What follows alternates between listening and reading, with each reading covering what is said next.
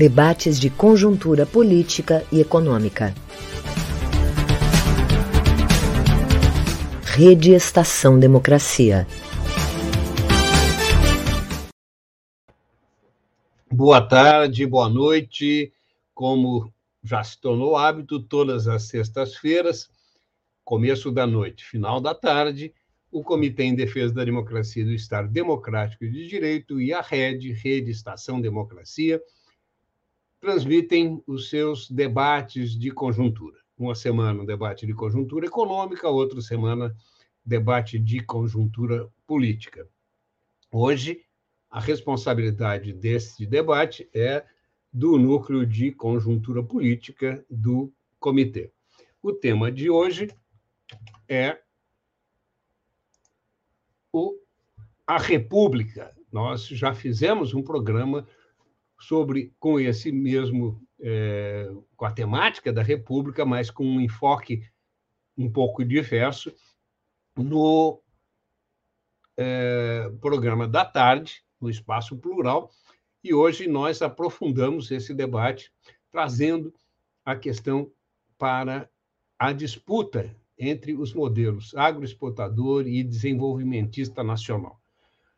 É um entendimento que, que nós temos né, e que é, pretendemos é, desenvolver aqui, debater aqui, é que nesses 132 anos houve uma disputa ferrenha entre esses dois modelos. Então, vamos conversar se de fato procede isso, como essa essa disputa aflora, como isso levou, né, a, como isso emerge com o final do Império, a proclamação da República, a, a, o final da escravatura. Né? Temos aqui um time de eh, especialistas. Eu vou começar com um convidado de mais longe, que é o Christian Edward Cyril Link, que é doutor em ciência política, que é, é também é, um, um, não só um acadêmico, não é, mas uma, uma pessoa que, que, que, pensa e que participa das atividades é, políticas, dos acontecimentos políticos. O Círio é, é historiador e cientista político, é doutor em ciência política pelo IUPES, Instituto Universidade de Pesquisas do Rio de Janeiro, professor de pensamento político brasileiro é, e pesquisador da Fundação Casa de Rui Barbosa.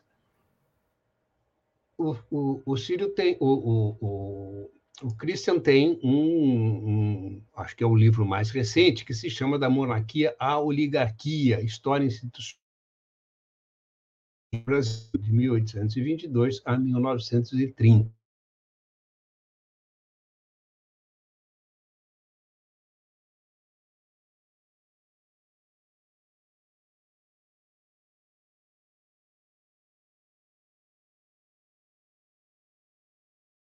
Amigo do Brizola, é, professor, foi professor da, da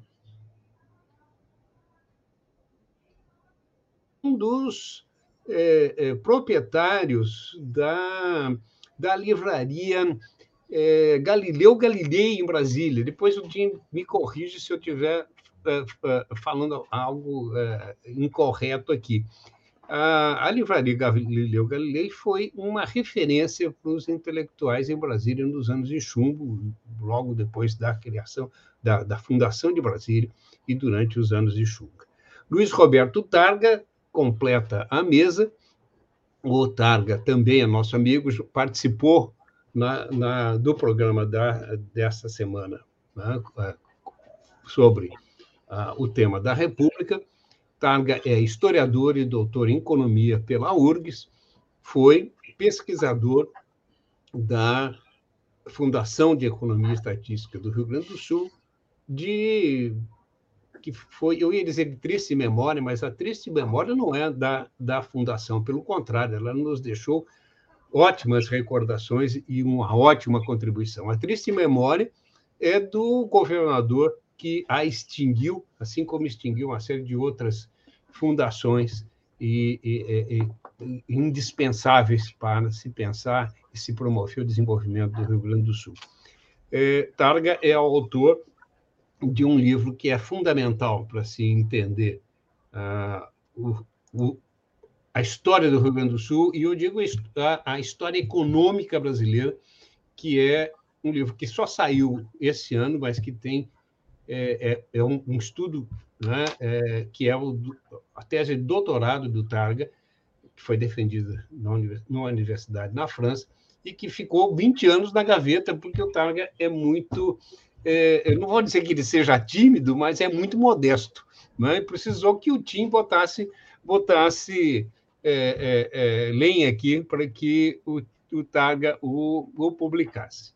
Bom, eu vou, antes de passar a palavra para os nossos convidados, eu vou aqui falar a, o time de de é, veículos que participam conosco aqui, além da Rede Estação Democracia, nos seus, é, no seu canal né, de, de rádio web, que você pode baixar é, na loja de aplicativos da, é, do Google, mas só, só tem para é, é, telefones Android.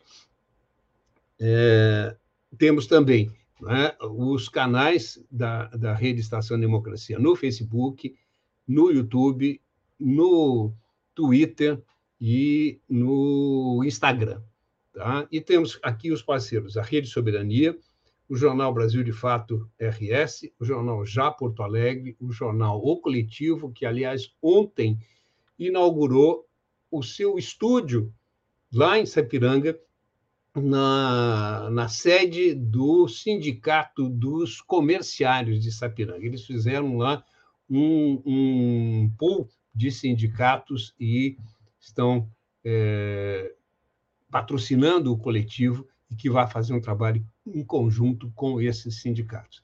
A Rádio Com Pelotas, nossa grande parceira, a Rádio Ferrabras FM, a, o, o site Paradesporto TV, o Vale do Mampituba Rádio Web, a página da CUT RS no Facebook, o portal Litoral Norte, que cobre todas as cidades do litoral norte do Rio Grande do Sul, de Grafataí, de Tramandaí, Imbé, até é, Torres e Passo de Torres. A Passo de Torres TV, o Facebook da TV Caxias, mas também o canal 14 da NET Claro, TV Caxias, e a coalizão de movimentos contra a discriminação social que transmite nas suas páginas.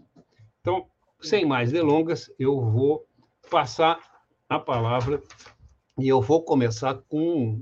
bom, eu vou, eu vou pedir que vocês façam, né? deem um, um boa noite aqui, rapidinho, só para a gente fazer uma coisa dinâmica. Em um minuto, cada um é, é, dar o seu boa noite e depois a gente eu vou fazer algumas perguntas, mas é, é, a ideia é que a gente faça um bate-papo aqui, que não fique uma coisa engessada, as pessoas façam a sua exposição, mas os outros complementem e a gente troque ideias.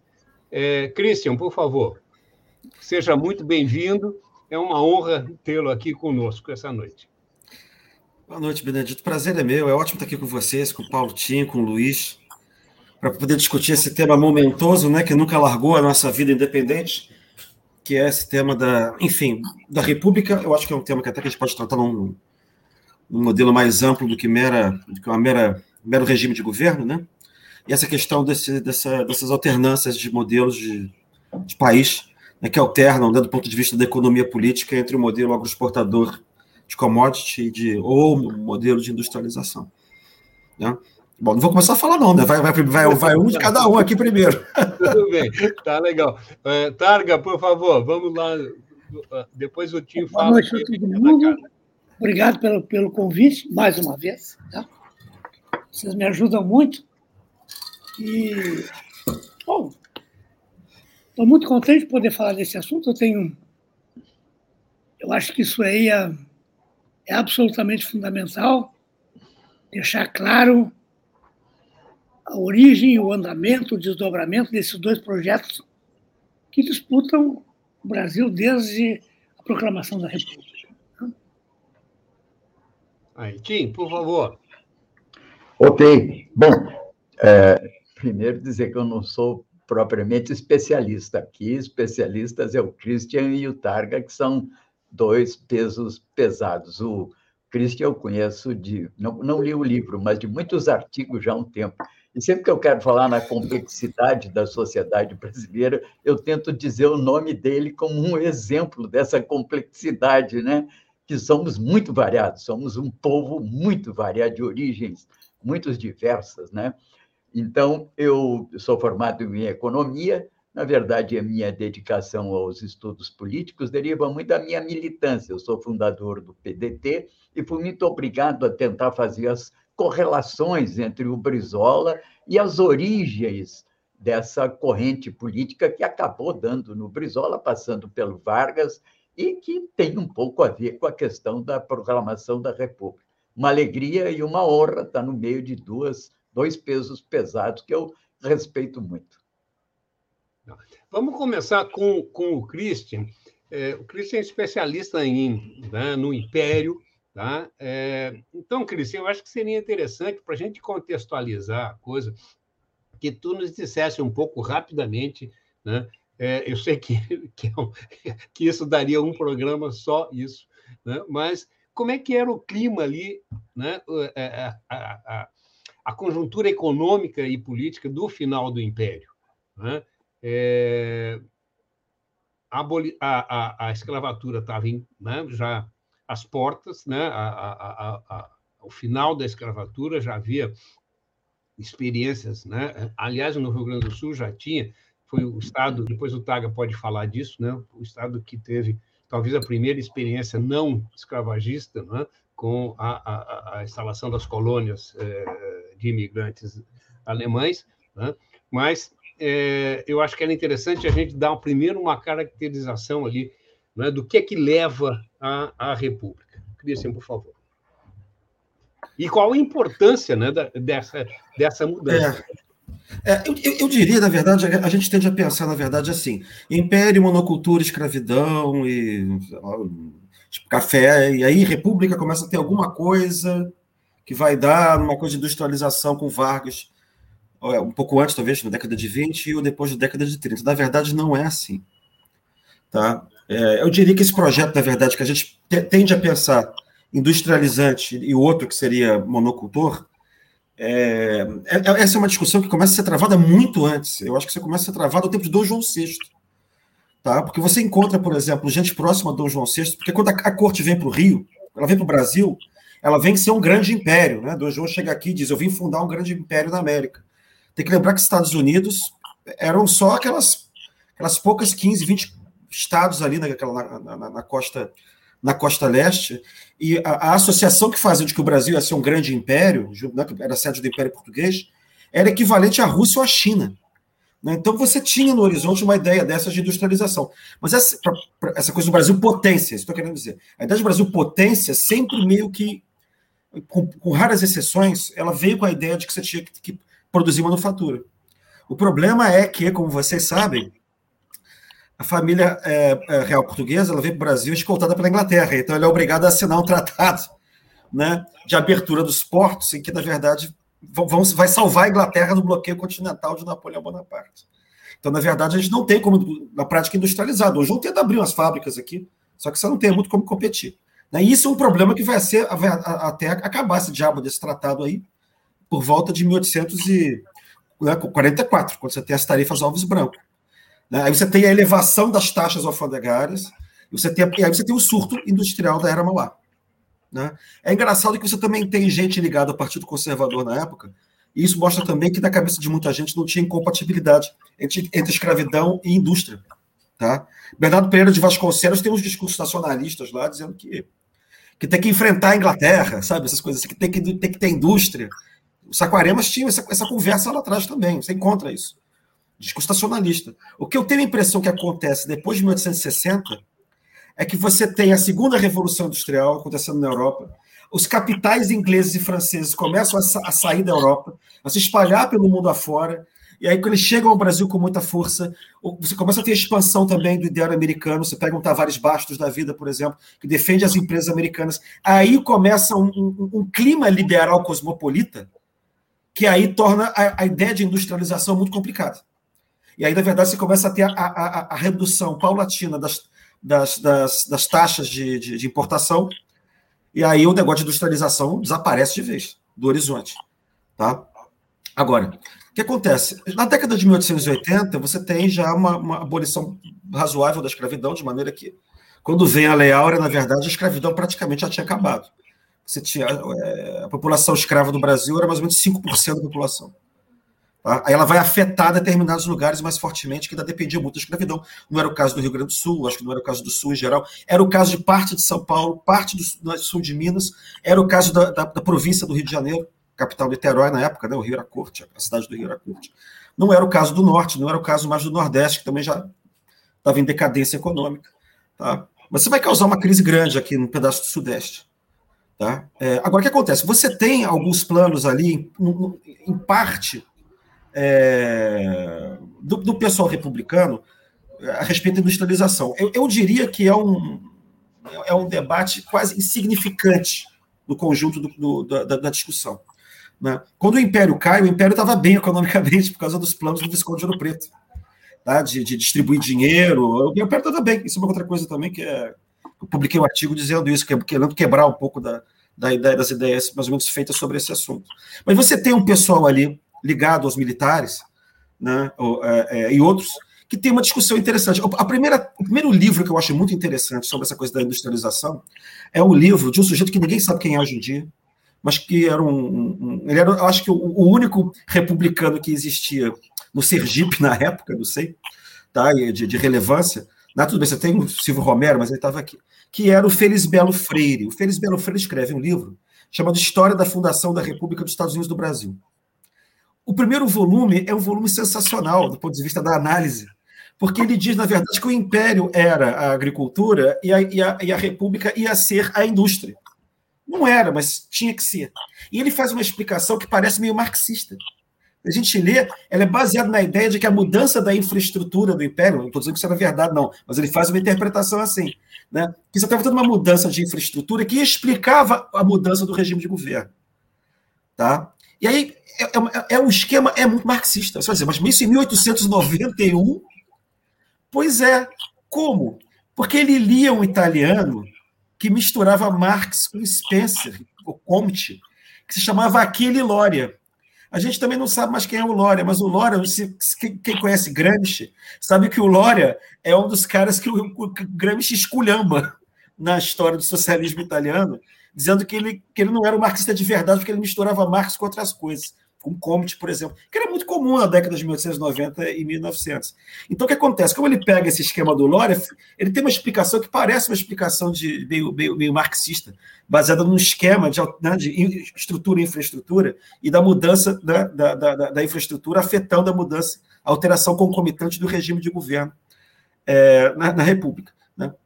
Mas a gente sabe também que no começo ali a gente tem um, um esforço, mais ou menos do Rui Barbosa, né, de tentar fazer uma industrialização. É, eu não sei em que medida aquilo era muito para valer, porque você tinha que criar um clima de euforia para poder consolidar o regime republicano, que não era muito fácil naquele momento. Você tinha que distribuir dinheiro, tinha que criar um clima de euforia. A gente sabe que esse esforço não dá certo e que a industrialização pesada mesmo vai começar na Primeira Guerra Mundial, com a substituição de importação. Né? É, agora, a gente não tem, o que é engraçado é que não tem uma espécie de um plano de industrialização deliberado, as coisas vão acontecendo meio que é, meio que é, é, de maneira improvisada. Você tem um livro do Cerzedelo Correia, que é um militar que era é, é, próximo do, do Floriano Peixoto, que vai escrever na primeira década do século um livro chamado o Problema, Nacional, o Problema Nacional Econômico, o Problema Econômico do Brasil, o Problema Econômico do Brasil, em que ele está falando da industrialização. Tá? Mas, mas não parece que você tem um plano. O que é engraçado também, quando a gente pensa na industrialização, é que o nacionalismo que aparece na década de 20, 10, 20, 30, que vai meio que balizar muito do nacionalismo brasileiro posterior, ele também não é industrialista. Alberto Torres, que é o pai do nacionalismo brasileiro do século XX, ele é agrarista. Não tem. É até estranho que a gente está tão habituado a pensar nacionalismo com industrialização, mas ali não tem industrialização. Né? E no Oliveira Viana também não tem industrialização, tem as consequências da industrialização do ponto de vista da necessidade de organizar os direitos sociais e tal, mas também não tem esse negócio de um plano deliberado da industrialização. A gente encontra esse negócio em quem? Azevedo Amaral, na década de 30, tá? Ele, que é era industrializante avant la lettre. Tá? Você tem alguns militares que querem industrializar porque querem, precisam de uma usina de aço para fazer é, é, é, munição, né, produzir armamento no Brasil, isso vai dar em volta redonda, tá? Mas eu diria que uma ideologia nacional desenvolvimentista que está pensando realmente a industrialização como um projeto deliberado de país, ela vem forte mesmo é no final da década de 40, década de 50, né, que, ela, que ela se torna alguma coisa realmente né, e, e, é, é, forte. Né? Agora, essa, essa, já estou terminando, né, que eu, eu tenho esse problema, eu falo para chuchu. Né? Então, todos tem... nós somos todos professores aqui, é a gente fala dessa. Hum. Então, só para fechar, eu acho que essa coisa da, da tensão de um projeto industrializante, um processo, é, um projeto de país industrializado, industrializante, né? e um projeto de país como exportador de commodities, ele está muito ligado, com exceções, tá? poucas exceções, mas tem uma ou outra, a uma oposição entre nacionalismo e cosmopolitismo no Brasil. Tá? Porque o, o nacionalismo, mesmo de direita, de uma, tirando esse negócio aí que começou três anos para cá, e eu espero que dure só mais um ano, o, né, o, o nacionalismo verdadeiro no Brasil está ligado a um projeto de Brasil potência, de Brasil grande, de Brasil forte, né, de desenvolvimento, que necessariamente quase inclui a industrialização e a necessidade de protecionismo. Tá? Isso na história brasileira toda. E não é só da, da República para cá, isso eu estou querendo dizer, essa ideia é anterior. Né? E a ideia, e, e, o projeto Cosmopolita é um projeto, na verdade, que aceita uma divisão internacional do trabalho, em que coloca o Brasil como exportador de commodities. É impressionante como o principal teórico liberal do século XIX, quando o liberalismo começa a se impor sobre o, o estatismo no século XIX, o conservadorismo do quando aparece o primeiro liberal, que é Tavares Bastos, uma das primeiras coisas que ele diz é essa. O atraso do Brasil é que o Brasil é fechado, que a gente não tem que competir com a Inglaterra, a gente tem que entrar na divisão do trabalho, internacional, né, abrir as portas para o Brasil, é, para o Brasil se modernizar. O Brasil se modernizar é abrir os portos todos e deixar todo mundo entrar. Porque a gente tem uma tradição ibérica que é atrasada, blá, blá, blá, blá, blá, blá, blá. Que é essa coisa que a gente vai ver de novo, sei lá, em vários outros autores liberais depois. Né? A gente, deixa, a gente... Deixa eu passar para o Tag agora. Soltei. Targa, é, é, é, pega a bola daí, mas eu queria te fazer uma provocação. Tu, tu tem, no, no, nesse teu livro, né, que eu já citei aqui no início, é, tu se contrapõe à ideia de, é, de centro e periferia, não é? que, é, que foi que orientou os estudos acadêmicos e de desenvolvimento nacional durante muito tempo. Né? E tu fala da especificidade do Rio Grande do Sul.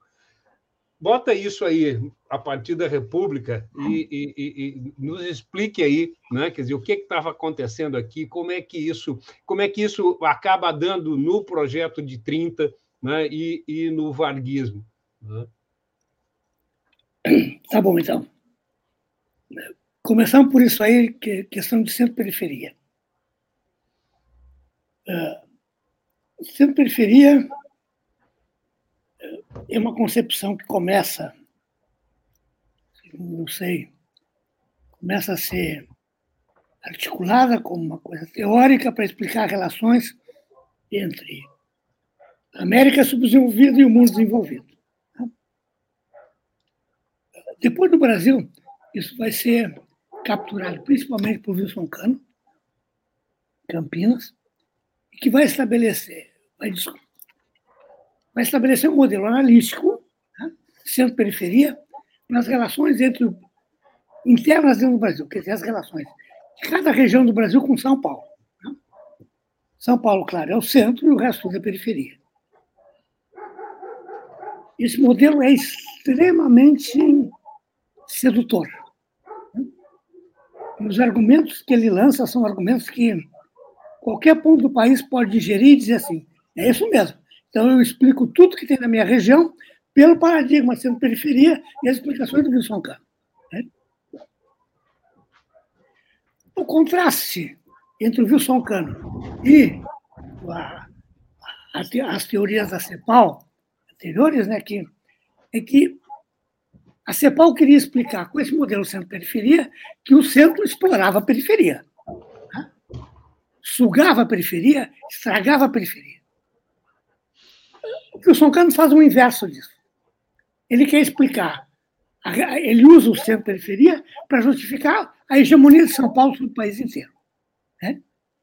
O sentido mudou.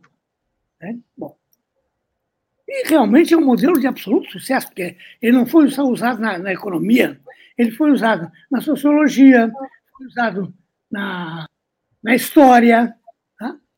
tudo. Os princípios do, do, do, do Wilson Cano penetraram tudo. Né? Bom, eu vi uma tese feita aqui no Rio Grande do Sul, tá?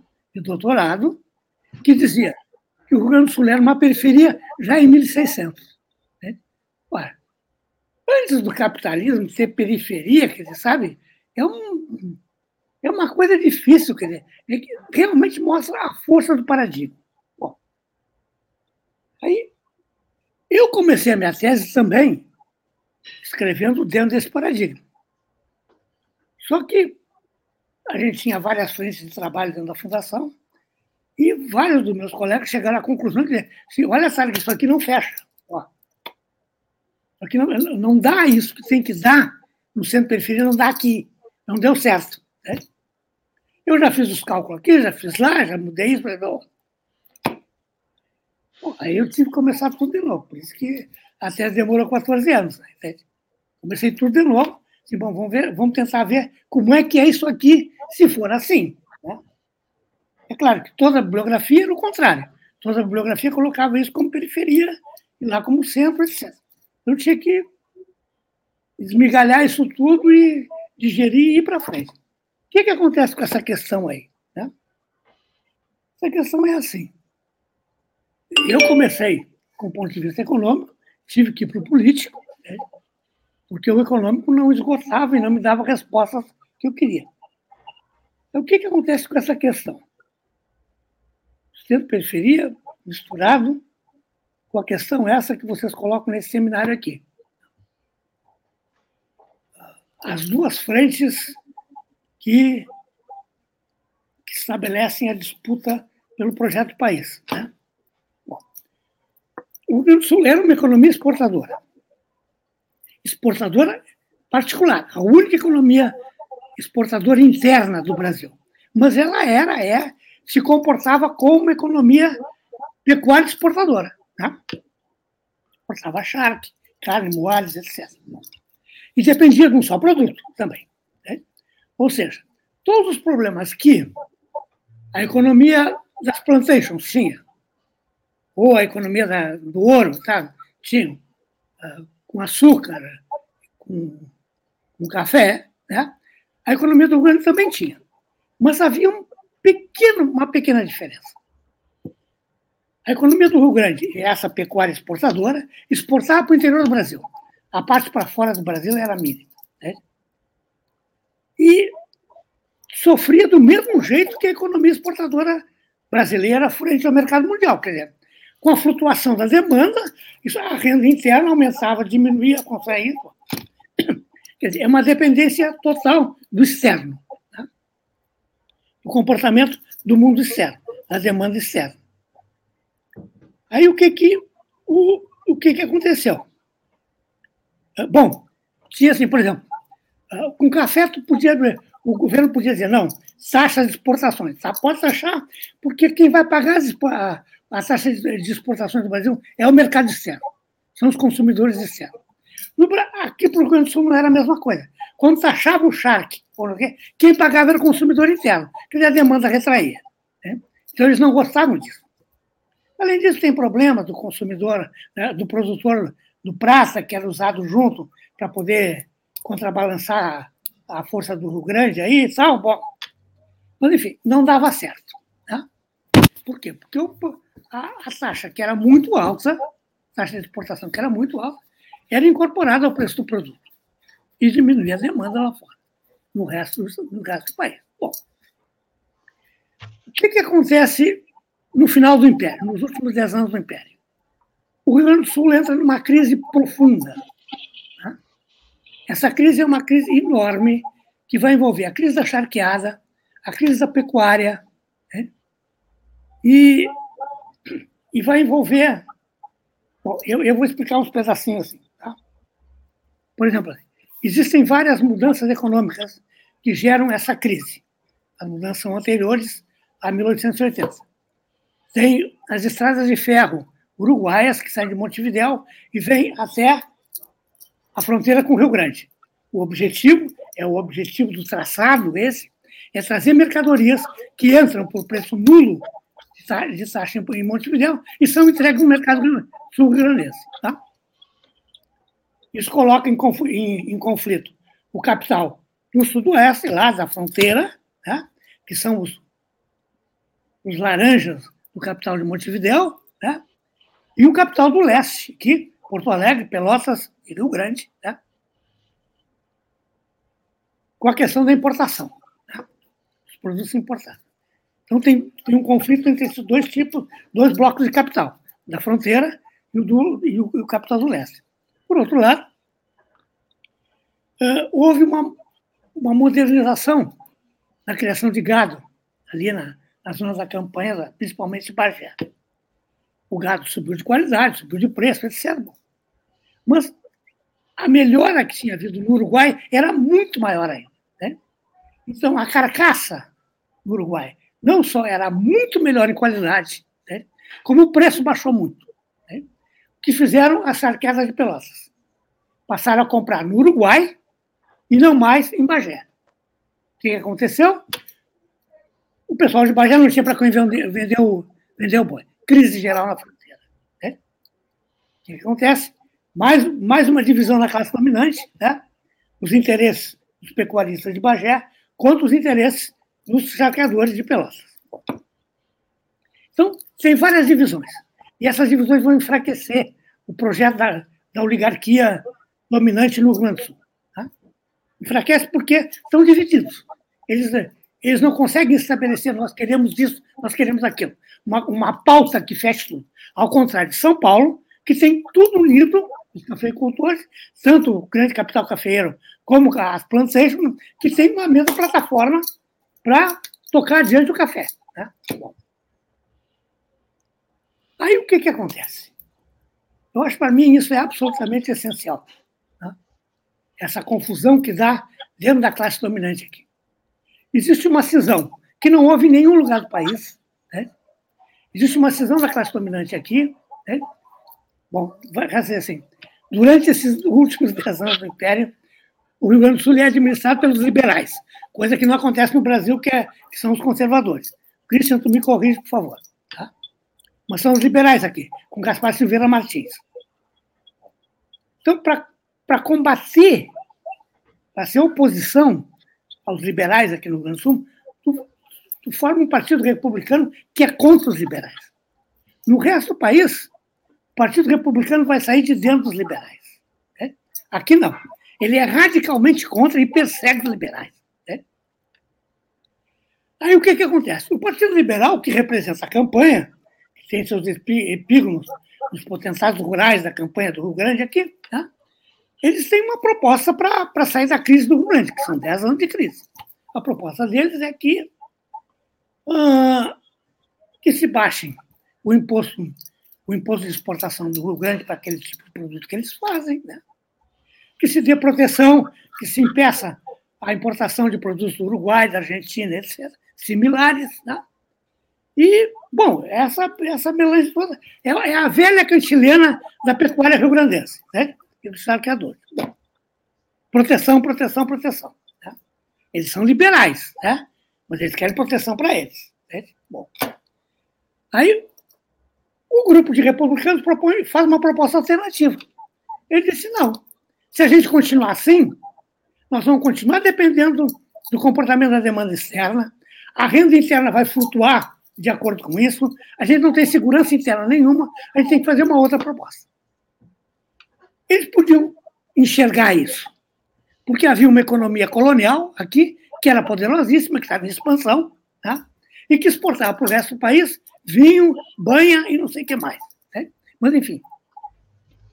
Mas era também uma agricultura polivalente, né? que exportava tudo que era de alimento para o resto do Rio Grande do Sul. Né? Além de tratar os couros, né? e fazer cela de cavalo, né? arreio, né? que ia ser lá em da campanha. Bom, eles disseram o seguinte: o que a gente precisa é abandonar o projeto pecuário exportador e criar um projeto de polivalente, em que entre tudo. Eles são positivistas. Tá? Eles sabem que existe a indústria. Tá? Então, eles propõem tudo ao mesmo tempo. Tá? E propõem de que jeito? Eles dizem assim: ó, o mundo tal como está não serve. A gente tem que mudar o jeito que o Rio Grande do Sul, é para poder melhorar isso aqui. Nesse caminho da pecuária extensiva e, agro, e pecuária exportadora, não, não, esse caminho é um, é um breve não tem saída. Temos que fazer outra coisa. Eles são, esses positivistas do Rio Grande do Sul, tá? liderados pelo Júlio de Castilho, são os primeiros desenvolvimentistas do Brasil. Eles dizem assim: essa realidade não serve, é preciso mudar isso. Tá? Precisamos fazer uma outra coisa. A economia do Rio Grande tem que ser diferente do que é. Eles são, eles não tem a palavra planejamento, mas eles estão planejando, eles estão propondo isso. Vamos mudar isso aí. Né? Isso tem que ter outra cara. Né? E, e, de fato, é isso que, por exemplo, eles fazem. Eles sabem, por exemplo, que a relação entre o governo, o, executivo e a sociedade se dá pelo, pelo orçamento público. O que que retira, de quem retira, e, o que, e onde gasta, com quem gasta. Né? Eles, vão, eles vão criar uma plataforma política e tal, que eles querem uh, eliminar todos os impostos indiretos e usar só um imposto direto. Um imposto direto sobre a propriedade da terra. Claro que isso ia recair sobremaneira sobre os pecuaristas da fronteira, que eram os inimigos deles. Né? Mas, enfim, isso está na plataforma deles. Né? A relação vai mudar. Em vez de fazer um imposto indireto sobre as exportações, né, que taxa todo mundo, taxa a produção. Não. Nós vamos fazer um imposto direto que vai cair exatamente sobre quem tem que pagar. Detalhe. Né? Ah, durante o final do Império, existia um, último, um único deputado provincial que representava as colônias, o Engenho Fritz. Tá? Targa, Targa, pode pedir que o feche em cinco minutos, minutos tá. porque o time passa a falar também. Tá, já vou, já vou fazer. Bom, eles tinham, então, um único, um único deputado da zona colonial. Esse deputado dizia que a carga tributária sobre os colonos era elevadíssima.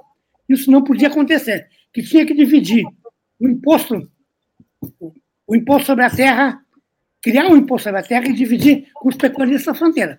E os caras que dominavam a Assembleia diziam não, porque havia uma, um deputado pela colônia e o resto tudo era deputado pelo, pela fronteira. Bom, Agora, então, esse von Koseritz, esse, esse cara, ele não era liberal, né? Não.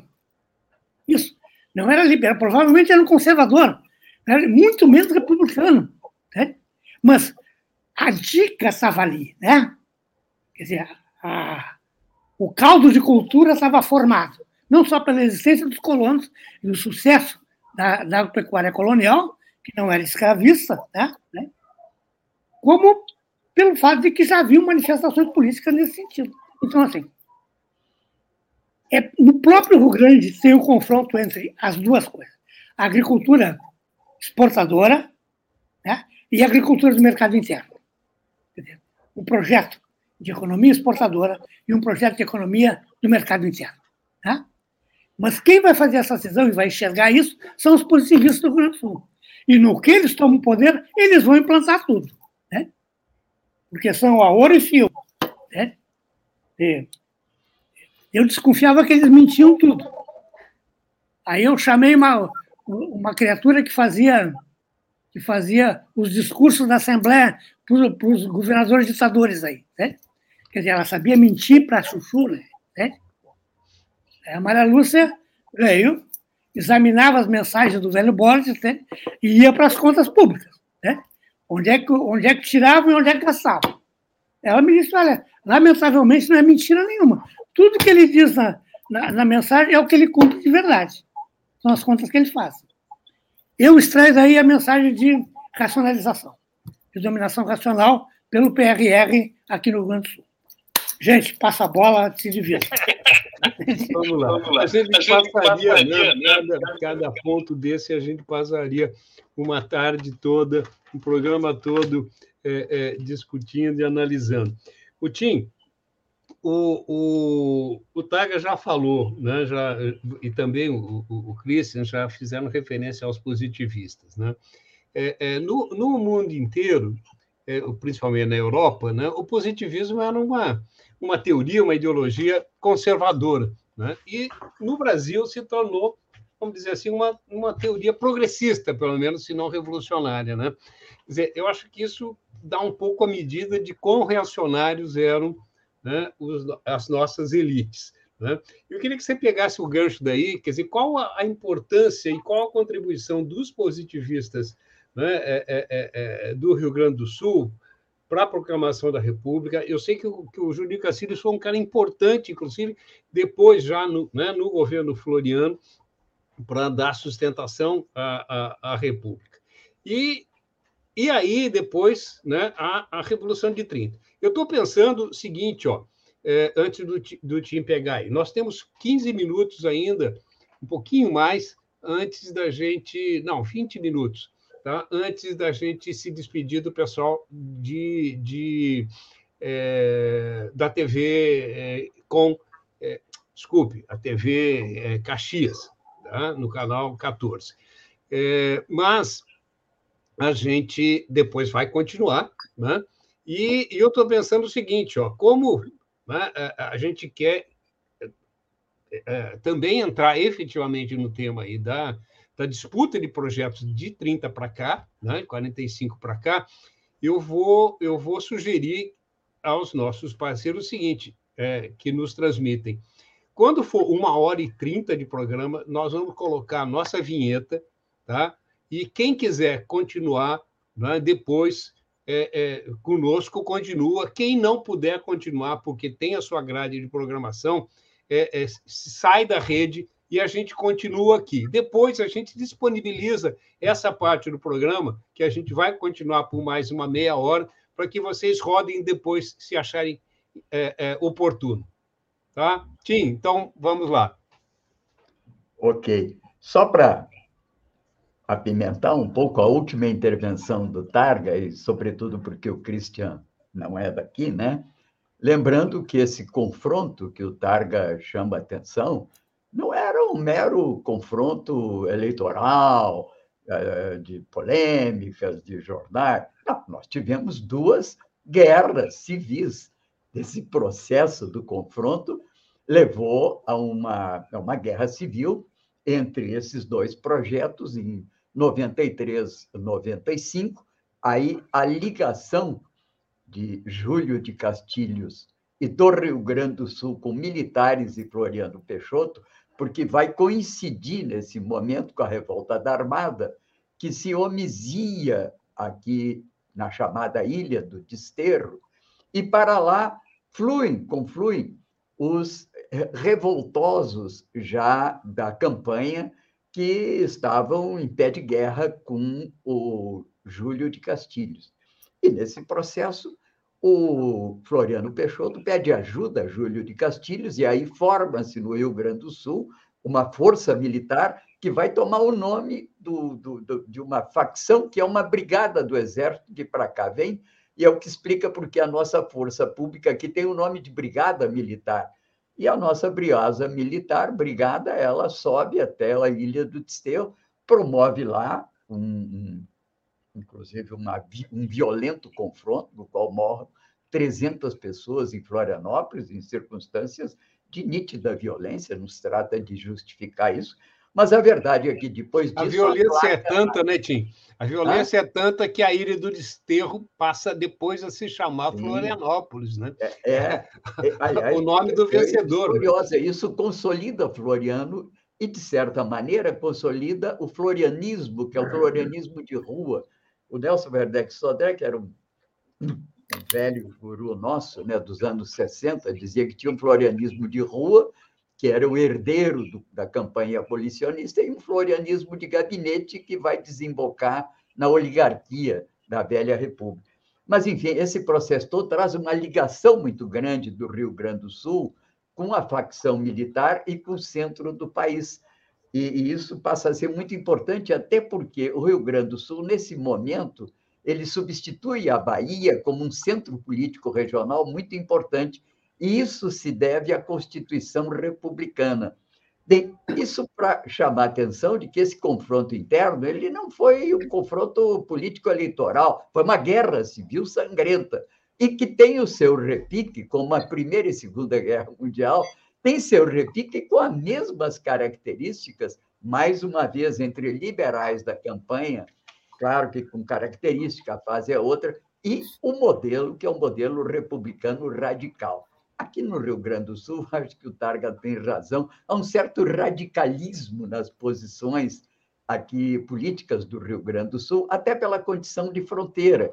O Targa também, em vários artigos, ele mostra essa imbricação que há aqui no Rio Grande do Sul entre vida política e vida militar. O que importa de tudo isso é que isso não acontece é, por acaso e tem consequências. Né? E aqui eu queria chamar a atenção disso que o Christian estava dizendo, que é o projeto industrializante, ele nasce realmente depois de 1949, com a crítica do Prebisch, né? na famosa deterioração dos termos de intercâmbio, e com a construção da CEPAL, eu sou meio filho da CEPAL, porque eu sou da época em que se fazia curso na CEPAL. Morei muitos anos no Chile, fui para a Escola Latina, onde eu fiz o, o mestrado nos anos 70. Ainda era muito forte essa matriz, que era a matriz vinda do Prebisch e da CEPAL. Então, é claro, e uma coisa que a gente esquece, o Getúlio, curiosamente, fez um esforço muito grande para colocar um escritório da CEPAL no Rio de Janeiro, isso nos anos 50.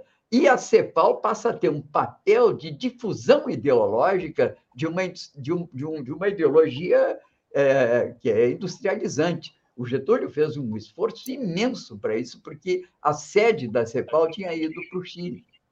Bem, apenas para corroborar o que, tá, que o Cristiano está dizendo, quer dizer, o projeto industrializante ele vai se consolidar, já tinha, naturalmente, os seus prolegômenos, os seus arautos iniciais, mas ele se consolida na década de 50, e aí o segundo governo do Getúlio é importante. Mas o que é importante aqui também, para mim, que sou mais de tudo isso, mais um, um militante político preocupado em fazer as conexões entre aquelas, é, aquelas guerras iniciais que foram, de certa maneira, tensionaram liberais e republicanos, como é que isso desemboca lá pelas tantas no Getúlio Vargas. É porque o Getúlio Vargas é o herdeiro de Júlio de Castilhos aqui. Os republicanos, eles dominam a vida política do Rio Grande do Sul com mão de ferro, porque eles não são democratas, eles são transformadores e enfrentam as, as, com as suas ideias, enfrentam a ferro e fogo. Há até um livro que foi marcou muito a tradição aqui de certos segmentos da esquerda, que é de um grande autor, que é o Décio Freitas, que ele diz Júlio de Castilhos, o primeiro ditador. É verdade, ele não era. É, tanto que a sua primeira Constituição para o Rio Grande do Sul teve que ser revista, e o Rio Grande teve uma outra Constituição depois. Mas, bem, tudo isso para dizer que há uma conexão entre tudo isso e Getúlio Vargas, porque ele é o herdeiro desse projeto. E, aliás, eu li isso uma vez num artigo de, da Zero Hora do senador Paulo Brossard que diz o seguinte: o Getúlio não fez nada mais, nada menos do que levar o Júlio de Castilhos para o plano nacional, até no autoritarismo. E foi, na verdade, entre 37 e os anos 45, quando ele é deposto, é quando se consolida no Brasil a base sobre a qual vai germinar o projeto industrializante, já mais consciente, já como resultado de uma intervenção planejada, dele no segundo mandato e depois do JK, com as repercussões que nós temos. Então, isso apenas para chamar atenção. Agora, só para encerrar, eu queria dizer que é curioso que aqui entre nós, na intelectualidade, eu acho que isso tem um foco muito grande em São Paulo, na Universidade de São Paulo, nós desenvolvemos um certo horror aqui ao Brasil. É o horror que o Sodré está falando, horror à República, depois o horror ao positivismo, isso que você está falando, quando, na verdade, queremos julgar o positivismo com os olhos do marxismo contemporâneo.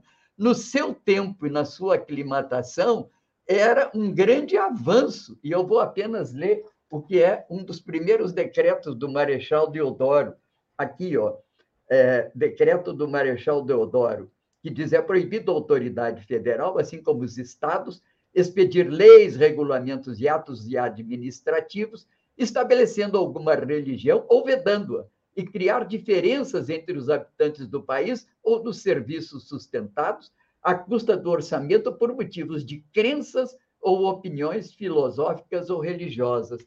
Mais tarde, aí já aqui no livro do Caldeira, que é a história da riqueza do Brasil, ele chama atenção da regulamentação do Rui Barbosa, que permitiu a abertura de empresas, porque era proibido abrir empresas. A participação do Estado no Império é aqui dele, ele fala em 1,5% do PIB.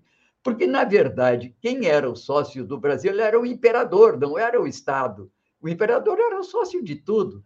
E a República abriu os negócios, houve uma proliferação muito grande de empresas. O Caldeira, acho que nesse sentido ele tem razão, e quebra um pouco aí, acompanhando o Christian, aquela concepção que nós tínhamos oriunda lá do, ainda do Caio Prado Júnior, né, que o Brasil é só latifúndio, exportador e trabalho escravo. Não, o Brasil é muito complexo, é extremamente complexo e continua sendo. E aqui, para encerrar, é o horror que também se desenvolveu aqui, inclusive, curiosamente, até por parte da esquerda, por essa natureza complexa do Brasil. A esquerda gosta de reduzir o Brasil a polaridades, a extremas.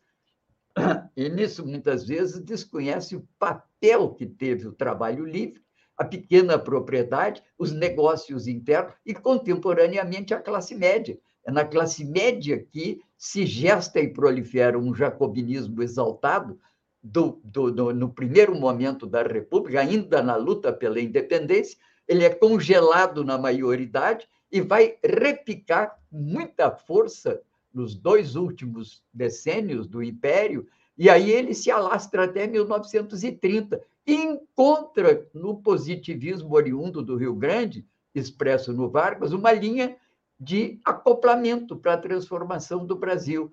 Então, eu acho que nós temos que começar a abandonar essas ideias de horror à, à, República. A República teve uma importância formal muito grande. Eu me dei conta, vendo outro dia um vídeo sobre a arte no Brasil, da Anitta Malfatti, que ela convida muitos pintores intelectuais para virem ao Brasil na década de 20. Eles ficam impressionados com o desenvolvimento urbano, com a fermentação cultural, a criatividade que existe na década de 20 no Brasil. Inclusive, não foi a década de 30, já em 20 havia uma mudança estrutural profunda na vida econômica, social e política brasileira. O último que eu queria dizer é esse horror ao populismo, né? que também tem as suas raízes um pouco em São Paulo e na Universidade de São Paulo. O populismo ele é sintoma, ele é a consequência de um conjunto de mediações na vida política brasileira e não origem de todos os males, como muitas vezes procura se reduzir a questão do populismo no Brasil. Então, eu diria que é interessante esse debate sobre república e suas projeções, porque ele nos traz um pouco essa, esse fato muito importante. Aqui eu vou escandalizar o Christian. Nas minhas análises, Cristian, porque não sou especialista, né? eu digo que o Brasil se divide antes e depois de Júlio de Castilhos. Entende? Eu sei que eu vou chocar um pouco a plateia, mas essa é a verdade, porque o Rio Grande tem o primeiro modelo de transformação como resultado de um conflito de interesses e de natureza ideológica, ainda no começo do século, final do século XIX, começo do século XX, e que se projeta nacionalmente, porque não cabe esse debate no Rio Grande do Sul, e ele acaba sendo levado ao Brasil por Getúlio Vargas numa revolução que é de 30. É isso. Muito obrigado, Tim. É... Bom, é... eu vou, eu vou me despedir aqui dos telespectadores da TV Caxias, tá? convidando-os a nos acompanhar, inclusive, nas reprises que ocorrem todos os dias a partir das 23 horas na TV Caxias, e de segunda a sexta-feira, e se vocês quiserem agora, nos sigam na, na, nas redes, na, na página da TV Caxias no Facebook. Nós continuaremos aqui com todos os outros parceiros. É, quero fazer uma correção: a Parada Esporte TV é um canal do YouTube e não uma página no Facebook. É, eu, eu, me enganei quando eu fiz a apresentação. Nós vamos, então, nos despedir aqui da TV Caxias e o Babiton depois vai rodar. Antes, nós vamos fazer um pequeno intervalo e o Babiton vai rodar um videozinho é, do senador é, Paulo Paim. Olá, meus amigos e minhas amigas. Quero saudar o programa Espaço Plural da Rede, Rede Estação Democracia. Esse programa que é comandado pelo professor Benedito Tadeu César e que é transmitido em parceria com diversos veículos de comunicação. Acredito eu que devemos ocupar as redes sociais fazendo com que nossa mensagem chegue a todos os cantos do Brasil. Lembrem, em 2022 teremos uma das mais importantes disputas da nossa história. E as redes sociais terão um papel fundamental. A democracia vai nos permitir mudar o que está aí via o processo eleitoral. Estamos no Congresso Nacional fazendo um bom combate, lutando para que o trabalhador e as trabalhadoras mantenham os seus direitos, que infelizmente querem cada dia retirar a qualquer custo. Por isso, agradeço o carinho e o apoio de toda a militância, que não tem faltado com o apoio a esse senador e às grandes causas que nós, nós todos, nós todos defendemos. Isso é o símbolo, é a energia do nosso mandato como senador. Meu grande abraço para todos e todas. Boa luta e contem comigo hoje e sempre. Vida longa para o espaço plural e a rede, Estação Democracia. Muito obrigado, senador. Voltamos, então, é, com o debate de conjuntura. Né? O senador faz referência ao Espaço Plural, que é um programa que nós temos todos é, diariamente, segunda a sextas-feiras, uh, das 14 às 15 horas, e que é transmitido também por toda essa rede de parceiros. É, o Espaço Plural é um, é um debate que, como diz o próprio nome, né? É, procura trazer diferentes posições, um pouco diferente desse aqui, que é um, um programa mais de aprofundamento. O, o Espaço Plural é um programa de debate da conjuntura. É, o Tim terminou a fala dele falando de modificações que ocorreram já na década de 30. Né? E, e o, o, o Christian e o próprio Targa também falaram. Né? Bom, é, bom, o Tim disse, inclusive, que que foi é, Júlio de Castilhos que, que, é, é, que instalou a República, é isso, Tim? É, então, eu vou fazer uma, uma, uma pergunta aqui para o Christian, né? É, a parte, quer dizer, para todos, mas o, o Christian começa.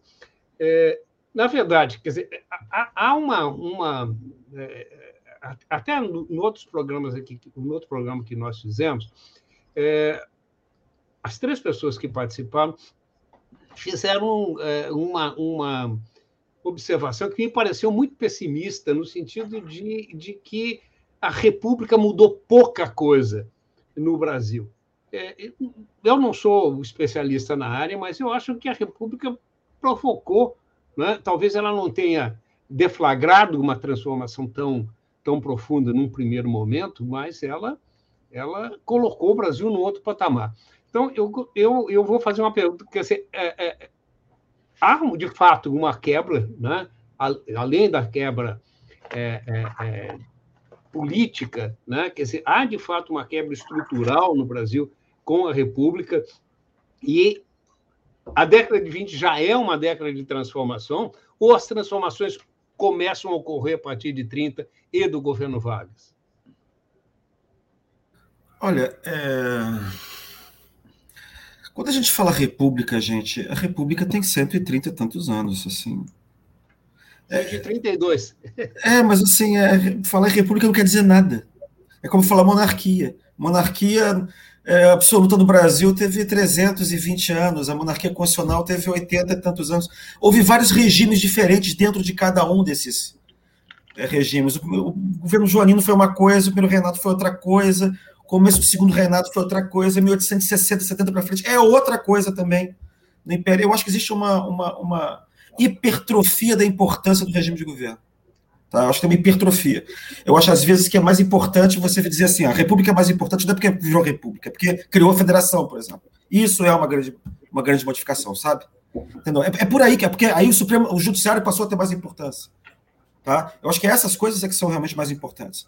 Tá? Nesse sentido, o que eu vejo na virada do Império para a República, na verdade, é um processo de oligarquização da política. Liberalização e oligarquização da política, menos do Rio Grande do Sul. Menos do Rio Grande do Sul. No Rio Grande do Sul realmente é um negócio que fica à parte. É um negócio que é. Eu acho genial, porque é o único lugar onde continua tendo dois partidos. Porque o, o, o Partido o Partido. É, os castilistas, na verdade, né, o Partido Republicano Rio Grandense, ele é sucessor do Partido Conservador.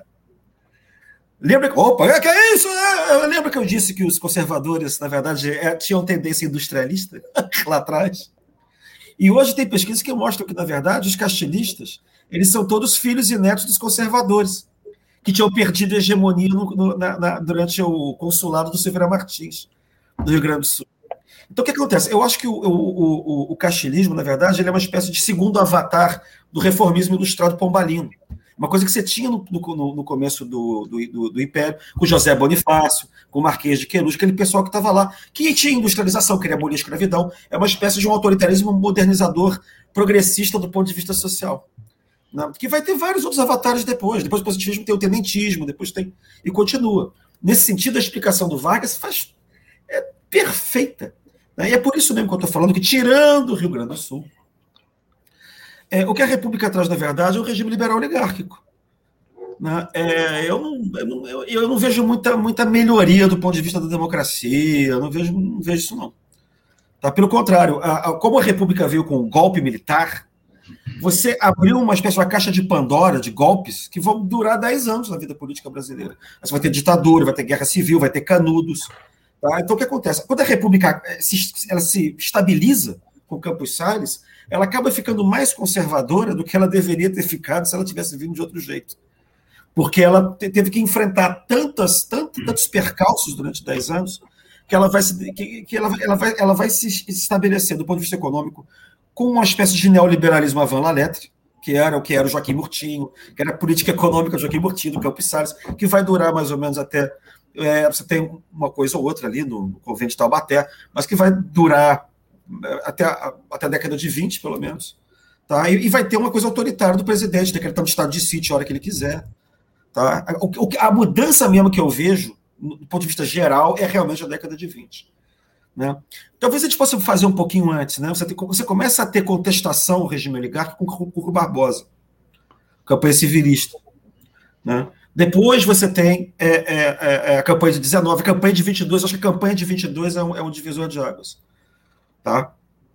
Tanto que no final, a terceira crise oligárquica do regime vai acabar com o regime, que é 1930. Né? Eles fizeram a estupidez de brigar com o Rio Grande do Sul e Minas Gerais ao mesmo tempo. Agora, aí eu acho que tem que realmente dar um grande salto. Né? O Getúlio até. Porque o, o positivismo o que, que tinha? O positivismo, na verdade, ele dizia que o, o fim da história e a modernização passava pela industrialização, pela era da técnica. Né? E os positivistas gaúchos tinham uma sensibilidade realmente muito maior. Você não tinha neoliberalismo no Rio Grande do Sul. Não, era, não tinha Spencer no Rio Grande do Sul. Você tinha um, uma, uma, uma, uma, um incentivo, na verdade, à conciliação dos conflitos de classe, que era dado pelo, pelo, pelo positivismo e era implementado pelo castelismo. Né? Nesse sentido, ele é claro que era, era mais progressista, era, era ao mesmo tempo mais autoritário e mais progressista. Isso não é um paradoxo. Tá? o que vai acontecer depois, realmente, com Getúlio Vargas, é o seguinte: na década de 20, Comte já está muito fora de moda. Imagina, Comte. Tá? E você precisa de autores novos para continuar fazendo a mesma coisa. É engraçado que no diário, o Getúlio diz, na verdade, que ele é sansimoniano, ele não é comtiano. Isso até facilita as coisas do ponto de vista do projeto da industrialização. Né? Então, o que, que vai acontecer? Você, ele, ele, tem essa consciência plena, quando ele chega ao poder, ele vai trocar Comte e vai começar a ler Oliveira Viana, para justificar o nacionalismo dele, que realmente vira um, autor favorito. Dizem que quando o Samuel Weiner chegou lá em São Borja, ele estava pegou o Getúlio na rede, ele estava com um livro lendo lá, pô, que livro é esse aí, pô? Ele disse, é esse aqui, ó. Sobre esse livro basearei o meu governo. Entendeu? Que é o livro, o último livro do Oliveira Viana. Né? Que, era, que era uma coisa que está falando da defesa do Estado, a justiça do trabalho, esse negócio todo. Agora, o que o. Que o aí eu vou terminando por aqui, pegando um, um, um gancho que foi dado pelo Paulo Tim, é o fato de que é, um projeto geral, com o think tank né, brasileiro, industrializante, realmente ele só vem com o ISEB, né, com o Hélio Jaguaribe, com o Guerreiro Ramos, com o Nelson Werneck Sodré, com esse pessoal todo, que tava, tinha na cabeça o modelo da CEPAL. Queriam fazer uma espécie de uma CEPAL brasileira ali dentro. É, sendo que a coisa, que a, coisa da CEPAL já sido trazido pelo Celso, pelo Celso, Celso Furtado né, fazia pouco tempo antes. Então, você tinha uma coisa que era mais ou menos empírica, e o Getúlio faz, levava coisas mais ou menos empírica, muito influenciado pela, pela, pela pressão industrializante do próprio, do próprio exército, das Forças Armadas. Né? E é engraçado que tem um artigo, eu vou terminar, tem um artigo do Hélio Jaguaribe, é muito bom, que é logo, logo depois do suicídio do Getúlio, que é um artigo dramático. Hélio Jaguaribe escreveu uns artigos maravilhosos nessa época. Um chama-se Moralismo como é que era? Era, era, era, era, o moralismo das classes médias, entendeu? Que era sobre o denismo. Isso Getúlio estava vivo ainda. E esse outro é dizendo que, em parte, o fracasso do governo Vargas, quer dizer, fracasso porque termina com um golpe de Estado seguido pelo suicídio, né? porque o exército obriga ele a sair do poder na véspera e aí ele se mata de manhã. É, em parte se dá porque ele não conseguiu conquistar corações e mentes com o projeto de, de desenvolvimento. E era por isso que você precisava de um think tank como o ISEB para conseguir fazer, criar uma ideologia nacional desenvolvimentista que explicasse que o Brasil estava passando de uma fase semicolonial para uma fase de autonomia, de autodeterminação, e que, ao mesmo tempo, desse suporte público a esse tipo de política. Né? E aí a gente consegue levar a discussão sobre industrialização para um outro patamar, que é o patamar que a gente vai conhecer, que vai ser o patamar né, de Juscelino, Juscelino Kubitschek, vai ser o patamar do governo é, João Goulart, agora caindo para a esquerda, né? Depois você vai ter um, um patamar esguiano da direita durante o regime militar. Né? Você tem então um desenvolvimentismo de direita e um de esquerda. Né? Mas a, quando a gente está discutindo hoje, né, um, a gente vê o projeto do Ciro, a gente fala do PDT, fala dessas raízes, né, da, da industrialização do Rio Grande do Sul. É, é toda tributária dessa discussão, né? Porque o PDT na verdade é o PTB que mudou de nome ali no, no, no, no meio do caminho. Agora, o que, o que, me parece um grande desafio é como é que a gente pensa um projeto de desenvolvimento hoje numa, numa era que está parecendo que é pós-industrial. Quer dizer, a gente ainda não entrou na era digital no Brasil, e ao mesmo tempo a gente está desindustrializando aquilo que a gente conseguiu fazer no passado. E isso é absolutamente desesperador.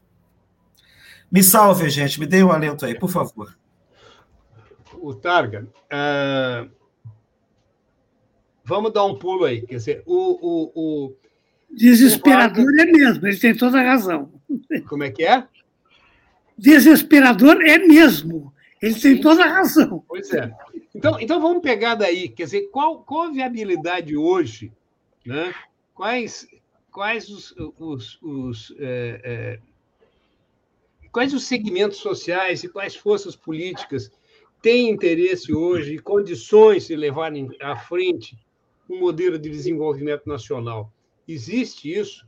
Quer dizer, há, há possibilidade disso hoje? Quer dizer, o, o Christian já fez referência aqui né, ao fato de que o Vargas foi obrigado, né, a, de certa forma, a se, a se suicidar para não entregar mais uma vez o governo, né, para não ser deposto mais uma vez.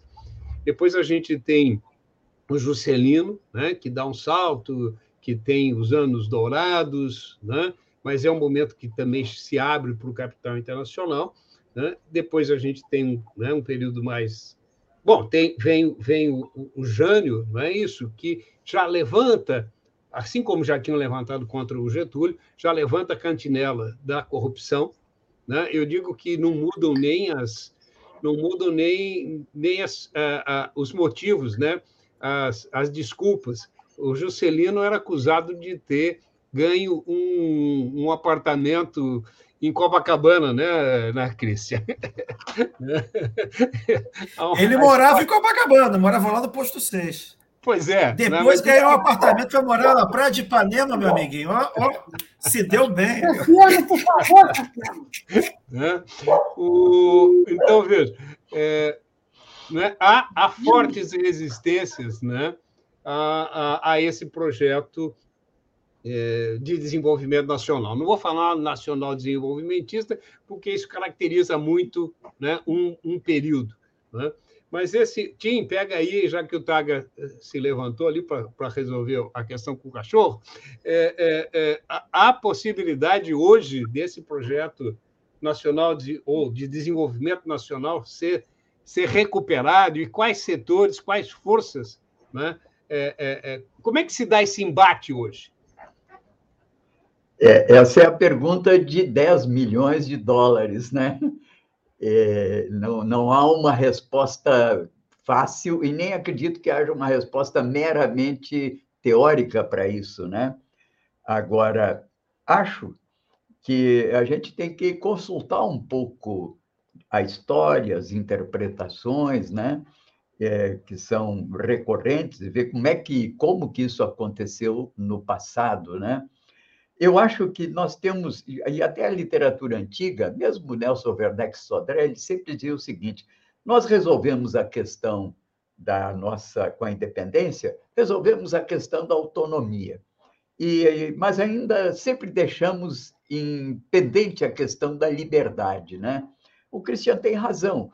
A, a, a República ela não avançou muito no campo da liberdade mas ela avançou num campo intermediário entre a autonomia como independência e essa liberdade que eu acho que sim, agora estamos vivendo, depois da Constituição de 88, um período dourado de liberdades é, públicas e, e civis, que é a conquista da soberania, né? Porque se você não tiver a capacidade de encontrar as forças de sustentação, de um projeto que seja nacional, como, aliás, outros países do terceiro mundo fizeram. Quer dizer, a Coreia do Sul teve lá o seu modelo, entende? O... Outros países estão procurando também o seu modelo. Então, você tem que ter uma certa capacidade de formular um projeto próprio para o país que seja do interesse do país e que fique fora desse confronto seja da guerra que era a, a Guerra Fria do período que foi até 91, seja agora dessa história de guerra híbrida que estão nos enrolando de novo e acaba arrastando os militares. Nós tivemos a sorte de ter participado da Segunda Guerra com uma fração militar que já tinha, digamos assim, a sua diversidade interna. Eu sempre digo que eu venho de uma família militar, meu pai era general, meus irmãos coronéis, e eu trilhei esse caminho, em 1960 já era cadete. Então, já naquela época, a gente percebia uma diversidade ideológica muito grande no campo militar, que, aliás, é outro horror que no Brasil se desenvolveu, e, curiosamente, não é nem na esquerda, é em São Paulo, o horror aos militares. Os militares tiveram um papel, e você destaca isso, a tese do Luciano Martins, já antiga, mostra como os grandes projetos estruturantes da industrialização do Brasil vieram das escolas de engenharia militar e dos militares, inclusive a própria Petrobras. Não porque eles fossem militares, mas é porque eles já vinham imantados, em parte, pelo positivismo, que já não estava de moda.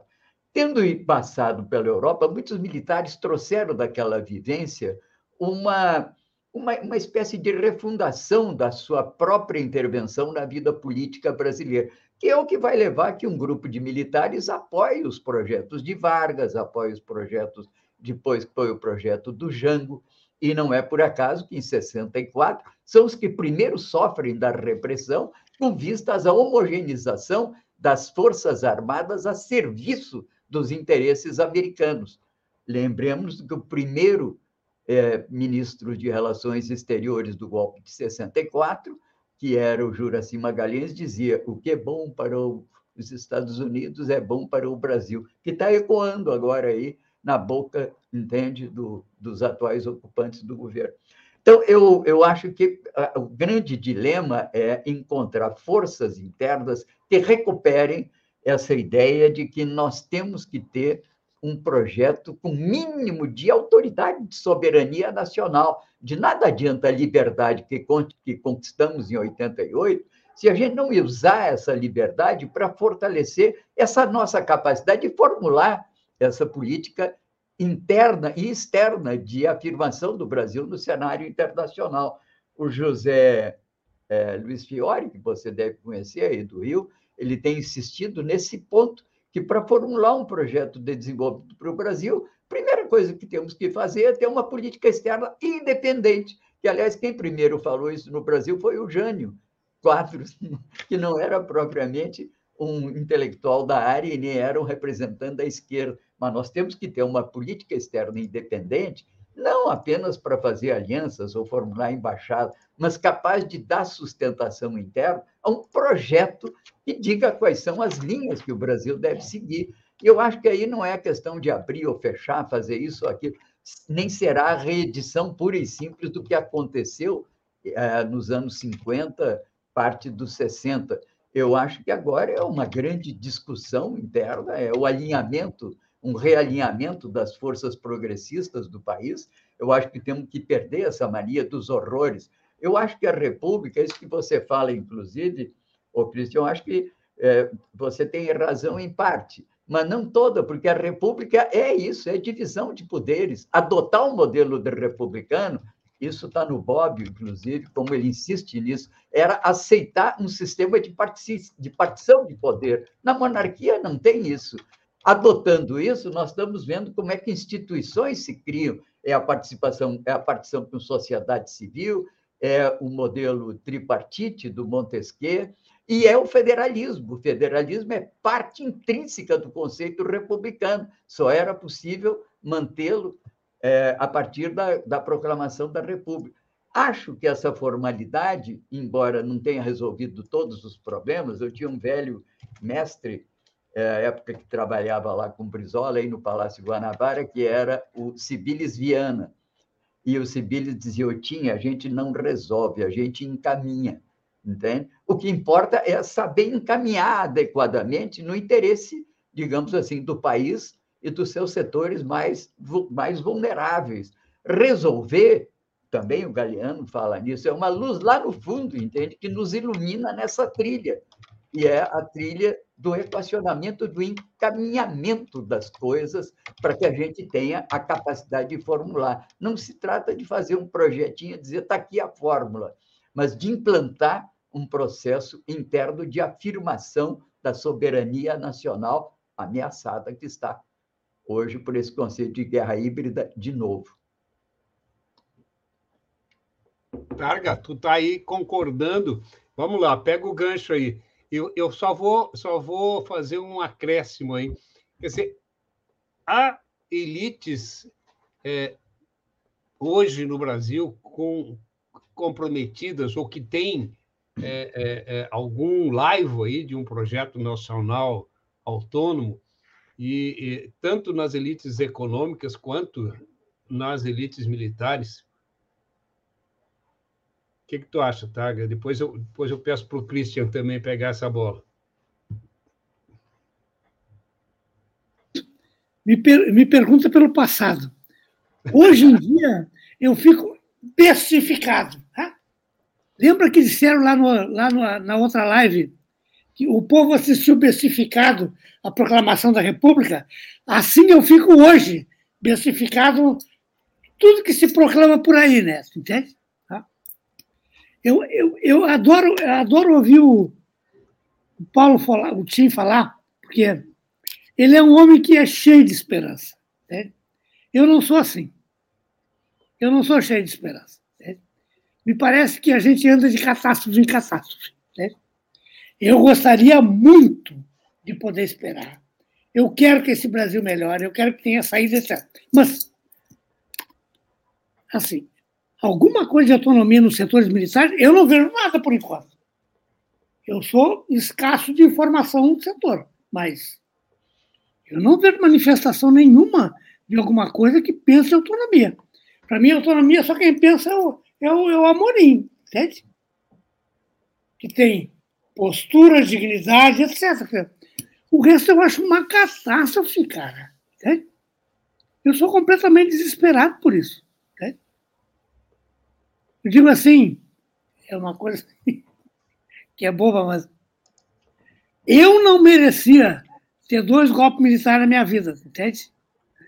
Não merecia isso. Entende? Uma vida só para dois golpes desses não dá. Entende? Mesmo que esse aí não continue, entende? Isso, o, o estrago que essa merda fez no país dizer, é absolutamente alucinante. Entende?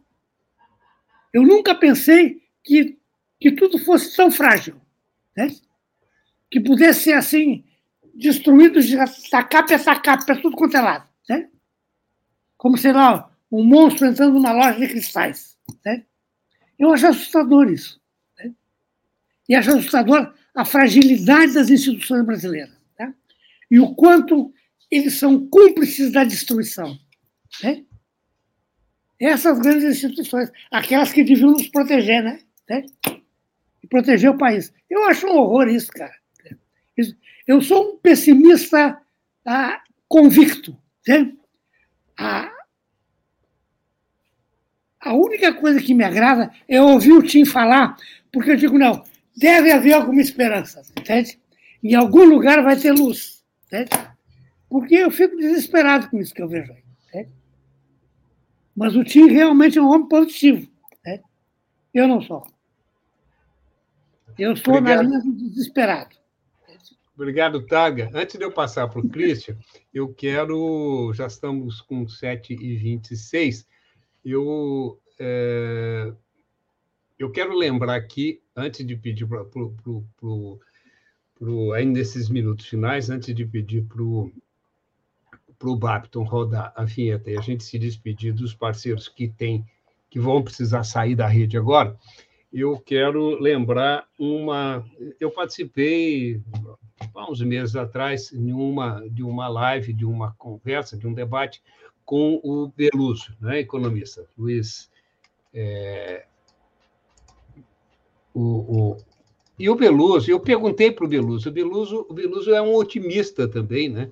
E o Beluso é, é, fala da necessidade, da possibilidade da gente retomar esse projeto de desenvolvimento. E eu dizia para o Beluso, mas Beluso, é, é, professor Beluso, né? o que é, é nós temos elite para isso, né? e a resposta dele foi o seguinte: olha, nós temos que criar essa elite. Né? Isso, isso, foi, isso foi feito em vários países. Né? Foi feito na Alemanha. Facinho, facinho, facinho. pois é. Maravilha de resposta. Mamão com açúcar. Pois é. Antes, antes de passar para ti, Cristian, eu vou, eu vou pedir para o pro, pro Babito rodar a nossa vinheta aqui sobre, sobre a, a, as vacinas, tá? para que a gente possa se despedir dos parceiros e a gente continua depois.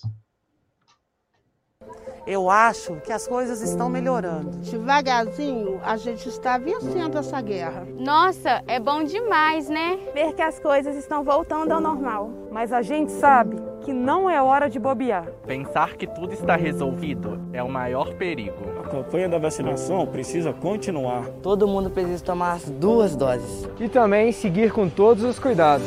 Usar máscara. Usar álcool em gel. Lavar as mãos com água e sabão. Manter o distanciamento social. Aí sim a gente vai conseguir controlar esse vírus. Voltar a conviver e ter esperança no futuro. Vamos juntos. Falta pouco Aguenta aí que vamos conseguir. E a gente vai voltar a sorrir. E o país todo vai voltar a sorrir. Portal da Vacina. É o Brasil todo conectado para pôr um fim na pandemia. Apoio Comitê em Defesa da Democracia e do Estado Democrático de Direito. Voltamos então com o nosso debate de conjuntura e hoje é de responsabilidade do, da, da, do grupo de conjuntura política do comitê e temos a parceria né, de é, uma rede muito grande aqui. Eu não vou não vou eh, retomar todos os parceiros para que a gente ganhe tempo. Só vou é, ressaltar aqui o título, né, a, a, pauta do nosso, do nosso debate. República, 132 anos de disputa entre os modelos agroexportador e desenvolvimentista nacional. É... Christian, eu eu me lembrava aqui né, do, do, da frase do Beluso, e, e, e, depois, no intervalo aqui, eu me lembrava o seguinte, né, quer dizer, a gente teve né, uma experiência com vagas né, e uma experiência ditatorial né, que levou isso. Nós tivemos um projeto autônomo. Nós tivemos, do, durante o período da, da ditadura militar, né, a frase do Brasil grande, né, a época do Brasil potência, não é isso? É, e depois que veio, que veio a, a, a redemocratização, ironicamente, né, a primeira eleição a gente teve, né, não vou nem falar do governo do governo eleito indiretamente, mas a gente teve o Collor, depois a gente teve Fernando Henrique, né, que se dedicaram. Fernando Henrique, inclusive, no discurso de posse, disse que ali acabava o Estado varguista. Né? E o para trazer para hoje o, o Bolsonaro, né, na sua primeira viagem internacional, aquela foi sucesso para ele, né? É, as demais não, né? mas ali na casa do Steve Bannon, ele disse que tinha vindo para destruir. Né? É, bom, é, a, a, eu me lembrei aqui da Coreia, me lembrei da China. Quer dizer, só é possível é, ou até na, na Alemanha, né, com, com, a industrialização tardia. Será que só é possível é, é, um projeto de desenvolvimento autônomo, nacional, autônomo, com governo de força? Bom, não, esse aí quer ser governo de força e, é e quer levar o Brasil de volta para o século XVII. Então também não tem a ver coisa com outra, não. Você pode ter um governo de força neocolonial, que é esse governo que está aí. Não, não, não é isso. Veja, não é que o governo de força vai promover o desenvolvimento autônomo. Talvez eu tenha me expressado mal. Não, não, não, não, não, não eu ia chegar assim, tá, eu quero dizer tá. o seguinte, assim, é que tradicionalmente a gente tem isso, que a gente o negócio é o seguinte, assim, você tem um projeto nacionalista que, de um modo geral, acredita, tem, tem eu acabei de publicar um artigo sobre isso, sobre é, absolutismo ilustrado e imaginário é, imperial brasileiro. Que você tem a ideia de que o Brasil é grande, mas que a sociedade é fraca. Mas que, então o que acontece? É, quando você vê o, a, enormidade do território, você vê a, é, a, as capacidades, né, a potência que esse país pode ter. É ao mesmo tempo você vê uma sociedade atrasadérrima, que é mais atrasada do mundo. Aí você pensa assim, pô, esse país pode ser o primeiro, mas é o último. Então você acaba achando que você tem que ter uma, um governo meio autoritário, não precisa ser inteiramente autoritário. Né? Ele só foi inteiramente autoritário no Estado Novo. O resto ele teve uma, deu uma disfarçada, chavada, não, o Congresso fica aberto, sabe? Você tem que ter uma coisa mais ou menos assim. Isso, né, isso foi o que prevaleceu na história brasileira, para você conseguir ser grande. Porque você acha que o povo é fraco, o povo é invertebrado, ou a sociedade não existe. Então você tem isso no Império, você tem isso na República. Tá? República, para mim, aí eu vou dar uma resposta direta para o Paulo aqui. Para mim, tem um monte de república. A única república que existiu mesmo foi a República Velha. Porque era a única que falava a república, porque era contra o Império. Depois de 30, você tem República Velha, Segunda República. Para mim, tem várias repúblicas. Tá? Mas então, você tem essa, essa história, você tem que empurrar e você precisa de um Estado que faça isso. Tá? Esse é o nosso drama. Esse é o nosso drama. Porque parece que você tem certos setores que acham que tem que pegar o poder para poder fazer isso. E quando você cai, no, na, em geral, nos regimes liberais, os regimes liberais são cosmopolitas. Aí você começa a achar que não, por que, que o Brasil não pode ser igual ao Canadá? Por que, que o Brasil não pode ser igual à Austrália? entendeu? Começa a vir um, um, um, um papo em que se, você se conforma com o que você tem, na verdade, entendeu? Que eu acho que é uma que é, é uma expressão, né? Eu sou muito gosto muito do Guerreiro Ramos, né? Como explicador um pouco da realidade brasileira, entendeu? Você cai num negócio que é meio uma mentalidade que é colonizada, entendeu? Isso é uma coisa curiosa, porque, por exemplo, isso não tem na China, não tem na Rússia. Eles querem ser potências, mas eles são autoritários. Aí esse que eu acho que é o drama. Porque parece muitas vezes que quando a gente é democrata liberal, você quer copiar os Estados Unidos, mas do ponto de vista do projeto nacional, você empaca numa, numa aceitação de uma divisão é, do trabalho, entendeu? É, ou, ou, numa certa um, certa, um certo conserto com o mercado, com certas forças, que, na verdade, botam o Brasil numa situação é, meio com o pé na lama. É, é Luiz, é, é entendeu? É, esse, esse que é o drama. E aí parece que, você, que, que e é o contrário, que no período autoritário é que você tem um projeto grande de, de, de potência. Que, e, cara, isso está no começo da vida política brasileira. E por isso estou falando, isso não tem tanto a ver com a República. Eu vou publicar um livro agora que eu estou falando disso. Assim. Você pega na independência do Brasil, isso está lá. Você tem o um projeto liberal, que é um projeto de, de manter a escravidão, é um projeto de exportação de commodity. E, entendeu? Quer dizer, ele é, ele é politicamente progressista e é, e é atrasado do ponto de vista social e econômico. E, ao contrário, o projeto reformista ilustrado, que vem de Portugal, da Espanha, que é do fundo, sei lá, era prussiano, que era, né, que era do reformismo do absolutismo ilustrado, era autoritário politicamente, mas era progressista, entre aspas, do ponto de vista social. Queria acabar com a escravidão, porque você não pode criar um país com, com escravo. Então a gente tem uma, uma realmente, no muito longo prazo, um dilema sobre isso. E agora, que já que é para pegar o para terminar, pegar o pessimismo do, do Luiz, é assim, agora não, não, não, tem mais dilema, só tem soja e boi. A gente pode exportar o gado aí, que votou no Bolsonaro, porque nem o exército mais é nacionalista.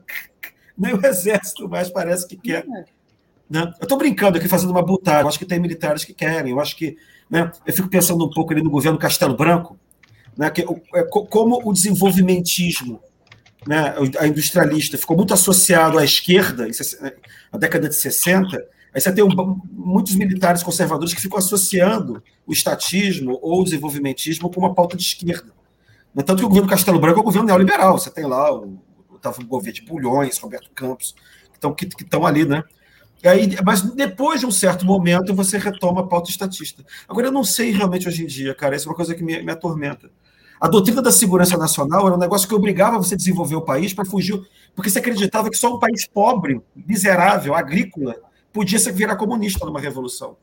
Então, isso também era um motor para você, para os conservadores que querem desenvolver o país. Aconteceu alguma coisa em 2014, 15, 16?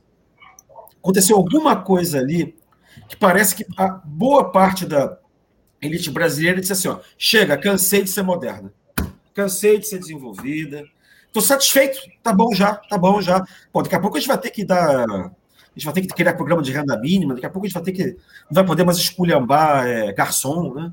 Agora vou ter, juro que vai terminar, só, só com uma, uma, uma, historinha pequenininha, que é o seguinte: eu conheci Nova York aí outro dia, outro dia, sei lá, dois anos atrás. Tá? E eu achei uma coisa engraçada dos serviços da Vaca, assim, pô, que maravilha, né? Tá? Mas assim, aqui você não pode esculhambar o garçom, né? Mas, pois é, São Paulo é a apoteose do melhor que o Brasil pode produzir em termos de desenvolvimento, porque lá você tem um serviço nova-iorquino prestado por uns serviçais que são obrigados a se comportar como se fossem escravos. Entendeu? Porque lá, se você esculhamba o garçom, o garçom te dá uma porrada. Em São Paulo, se você escolher um garçom e te dar uma porrada, ele vai, ele vai demitido imediatamente. Você está entendendo o que eu quero dizer? Parece que a gente chegou num teto, na verdade, né? naquele momento, de que eu não quero mais, eu não quero abrir mão de certas, de certas desigualdades que tornam legal viver no Brasil. Entendeu? E, eu não estou vendo ainda, quer dizer, tem o Lula, tem, enfim, tem o pessoal ali, tem o Ciro, mas assim, isso ainda parece meio minoritário, parece que boa parte do país resolveu realmente assumir-se como atraso. Não, o Brasil é agrícola, o Brasil é exportador de commodity, o Brasil é isso aqui mesmo, é essa jecaria, é essa. E isso assim é que é gostoso. É patriarcal, entendeu? É racista. É, eu sou mesmo, sou fascista também, pode xingar. Tá? Eu tenho a impressão que boa parte da. Isso foi uma coisa vergonhosa e de repente foi assumida. E aí o nosso projeto de virar um país decente, desenvolvido, igualitário, foi para Cucuia. Aí, de novo, agora, depois de pouco eu passo de volta para o Luiz para ele terminar de pregar os, né, o, o, botar os pregos no caixão.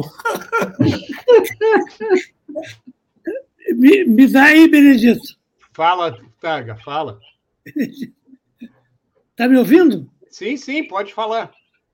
Ó, a gente discutiu outro dia aí com o Paulo Pérez, é isso? Um politicólogo é. aqui do Rio Grande, né? Ele disse uma coisa absolutamente certa.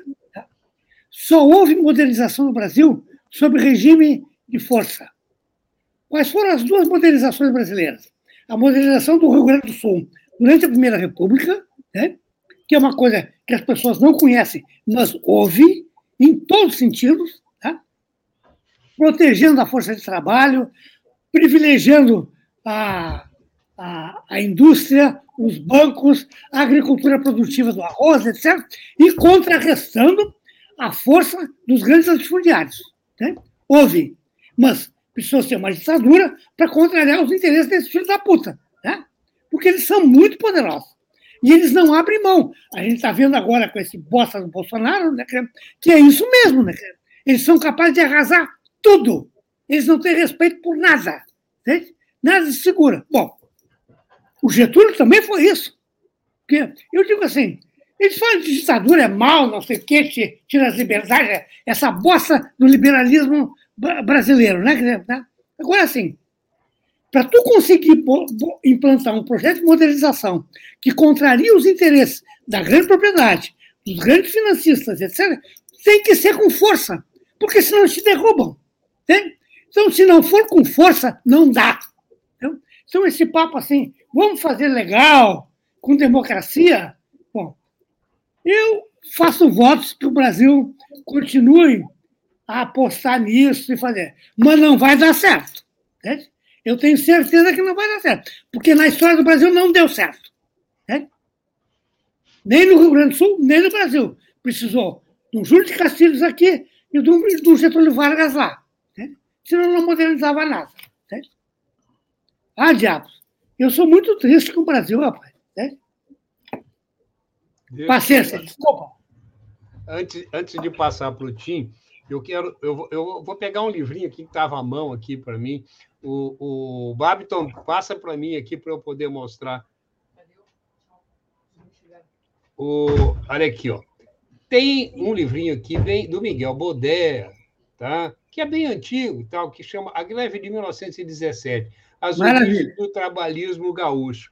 Aqui, eu não vou achar aqui isso agora, mas ele, ele fala né, da greve de 1917 e como o governador, na época, né, é, é, que, que, é, que era, era o Cacílios, o, o Targa? Não, não, Borges. Não, não, já era o Borges, já era o Borges é. Medeiros, não é isso? É, é, que ele, entre outras coisas, quer dizer, regulamenta a jornada de trabalho né, e a semana inglesa, tá? em 1917, em no Rio Grande do Sul. Tá? Bom, é, tem vários comentários aqui. Eu vou. É, como é que é? Benedito, só um pouquinho. Tu chamou esse ah. cara aí, né? Chamou o Miguel Bodé aí. É. Tem coisas importantíssimas nessa, no resultado dessa greve aí. Os resultados foram para toda a população trabalhadora do, do Rio Grande do Sul, não para ilhas de trabalhadores, como foi em São Paulo depois. Né? Não, foi para todos. Né? Mas o governo, era época de guerra, estava faltando comida, a inflação subia. O governo contingenciou as exportações. Quer dizer, primeiro tu alimenta o mercado interno. Se sobrar, tu exporta para a Europa. Né? Ele tem vários princípios de proteger a população ah, que são inconcebíveis no liberalismo brasileiro. Né? Também tem uma coisa assim, também tem uma coisa maravilhosa que ele fez. Ele, ele, ele queria ele queria limitar assim que os, os aluguéis não subissem, o preço do pão não subisse, sabe? Fazer aquele negócio de controle de preço. Bom, mas bom, mas ele precisa subir também os salários. Né? Aí, bom, ele queria que que o setor privado subiu o salário. O que, que ele fez? Ele subiu o salário de todo, todo o setor público. Né? E escalonado. bem pouquinho para quem recebia mais e muito para quem recebia menos. Né? É uma coisa fantástica, tia, né?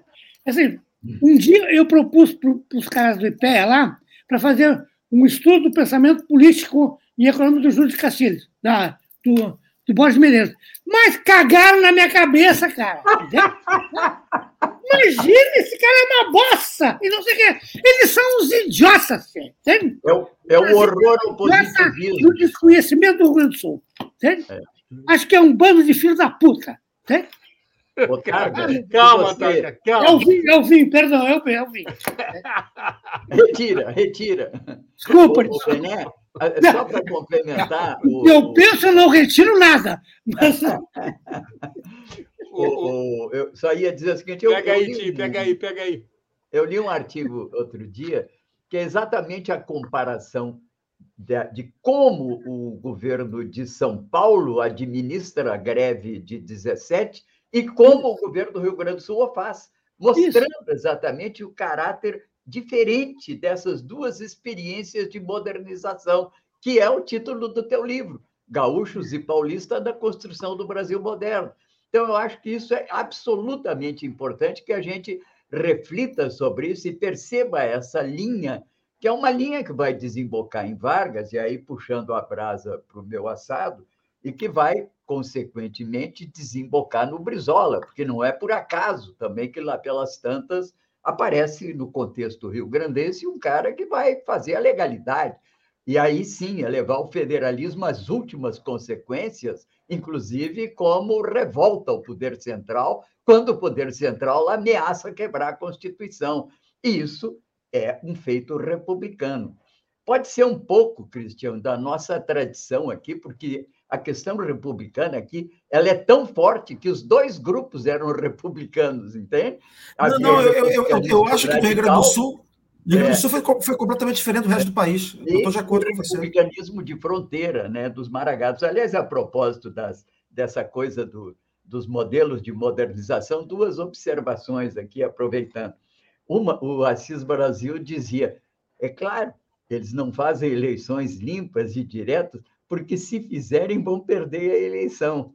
E é interessante isso, né? porque há uma projeção de que Rio Grande do Sul é um Estado politizado. Ele é politizado não é porque é de esquerda, é porque as questões políticas estão no DNA da, da formação histórica do Rio Grande do Sul.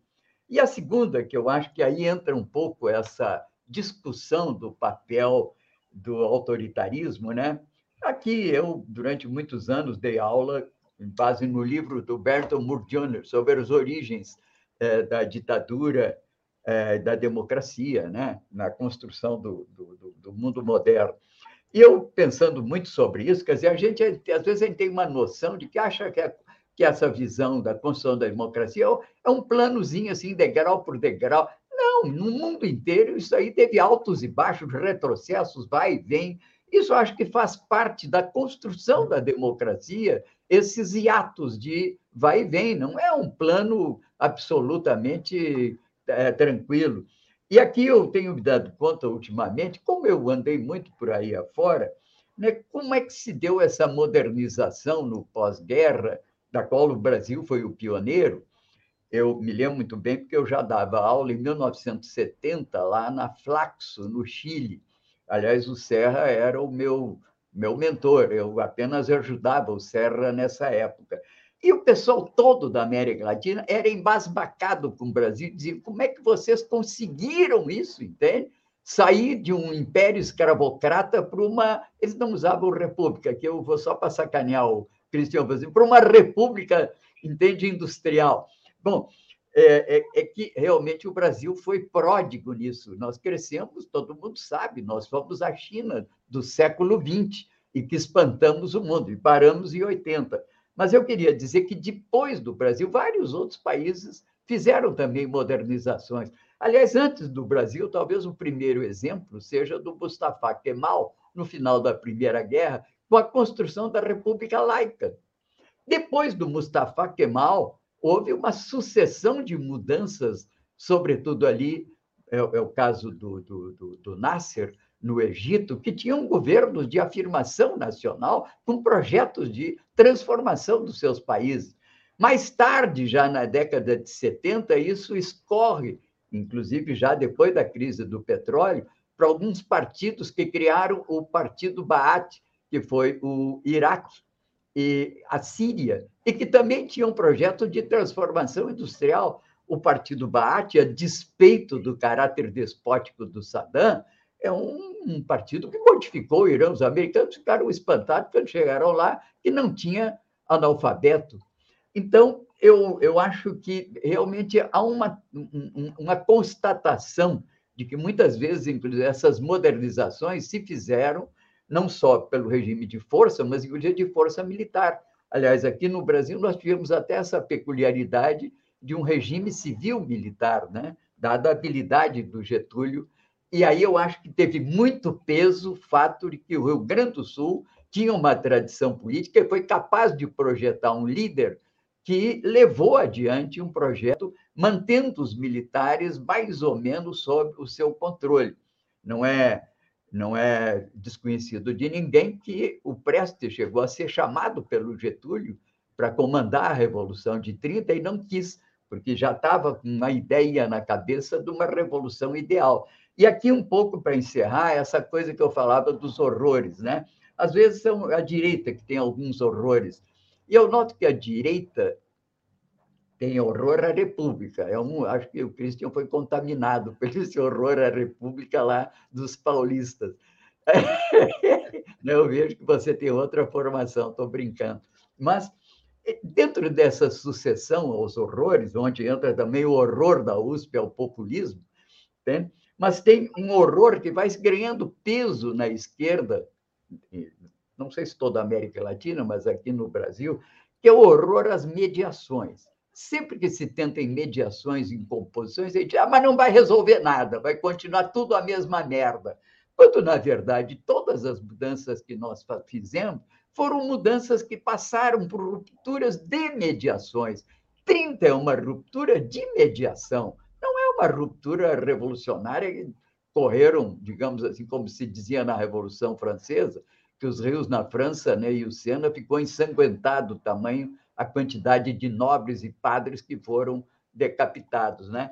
Então, nós sempre passamos por mediações e a classe média no Brasil, ela tem um caráter oscilante, mas ela é muito diversificada, extremamente diversificada, e foi se diversificando também ao longo desses últimos 50, 60 anos. E aí cabe de tudo, entende?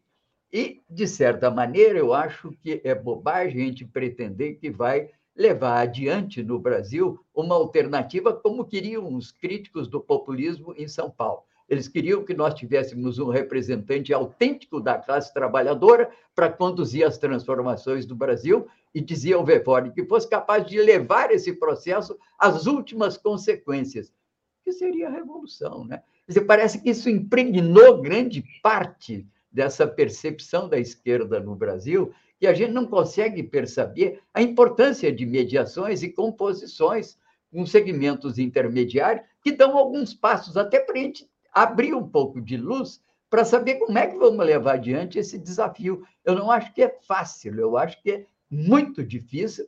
Tudo aponta um pouco, acho que o Targa tem razão, para o pessimismo, mas aí eu sempre digo o seguinte: o papel dos políticos é tentar construir uma esperança, porque senão é aquela história que perguntaram para o Figueiredo um dia, se eu ganhar salário mínimo, o que, é que ele faz? Ele dava um tiro na cabeça. Dizendo, nós não podemos propor ao povo brasileiro que se suicide.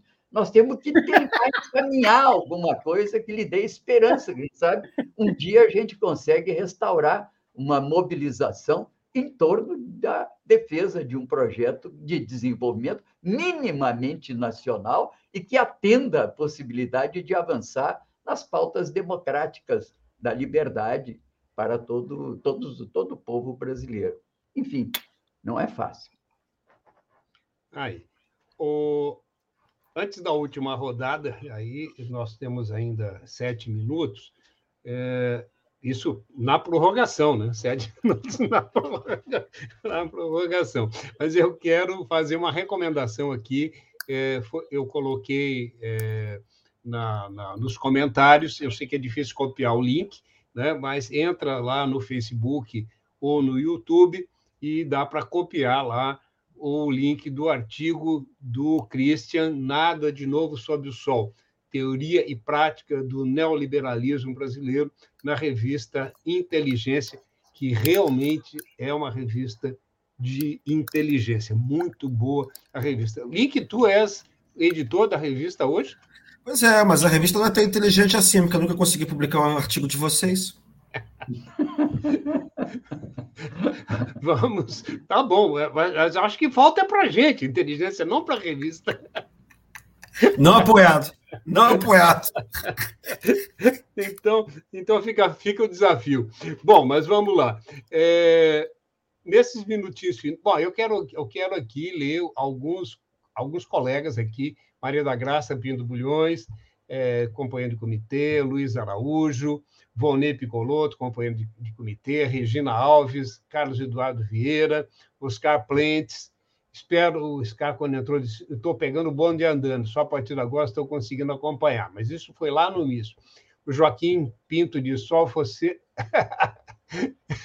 o Joaquim diz aqui, fez uma brincadeira. Só mesmo você, Benedito, para ter paciência de mediar tanta inteligência.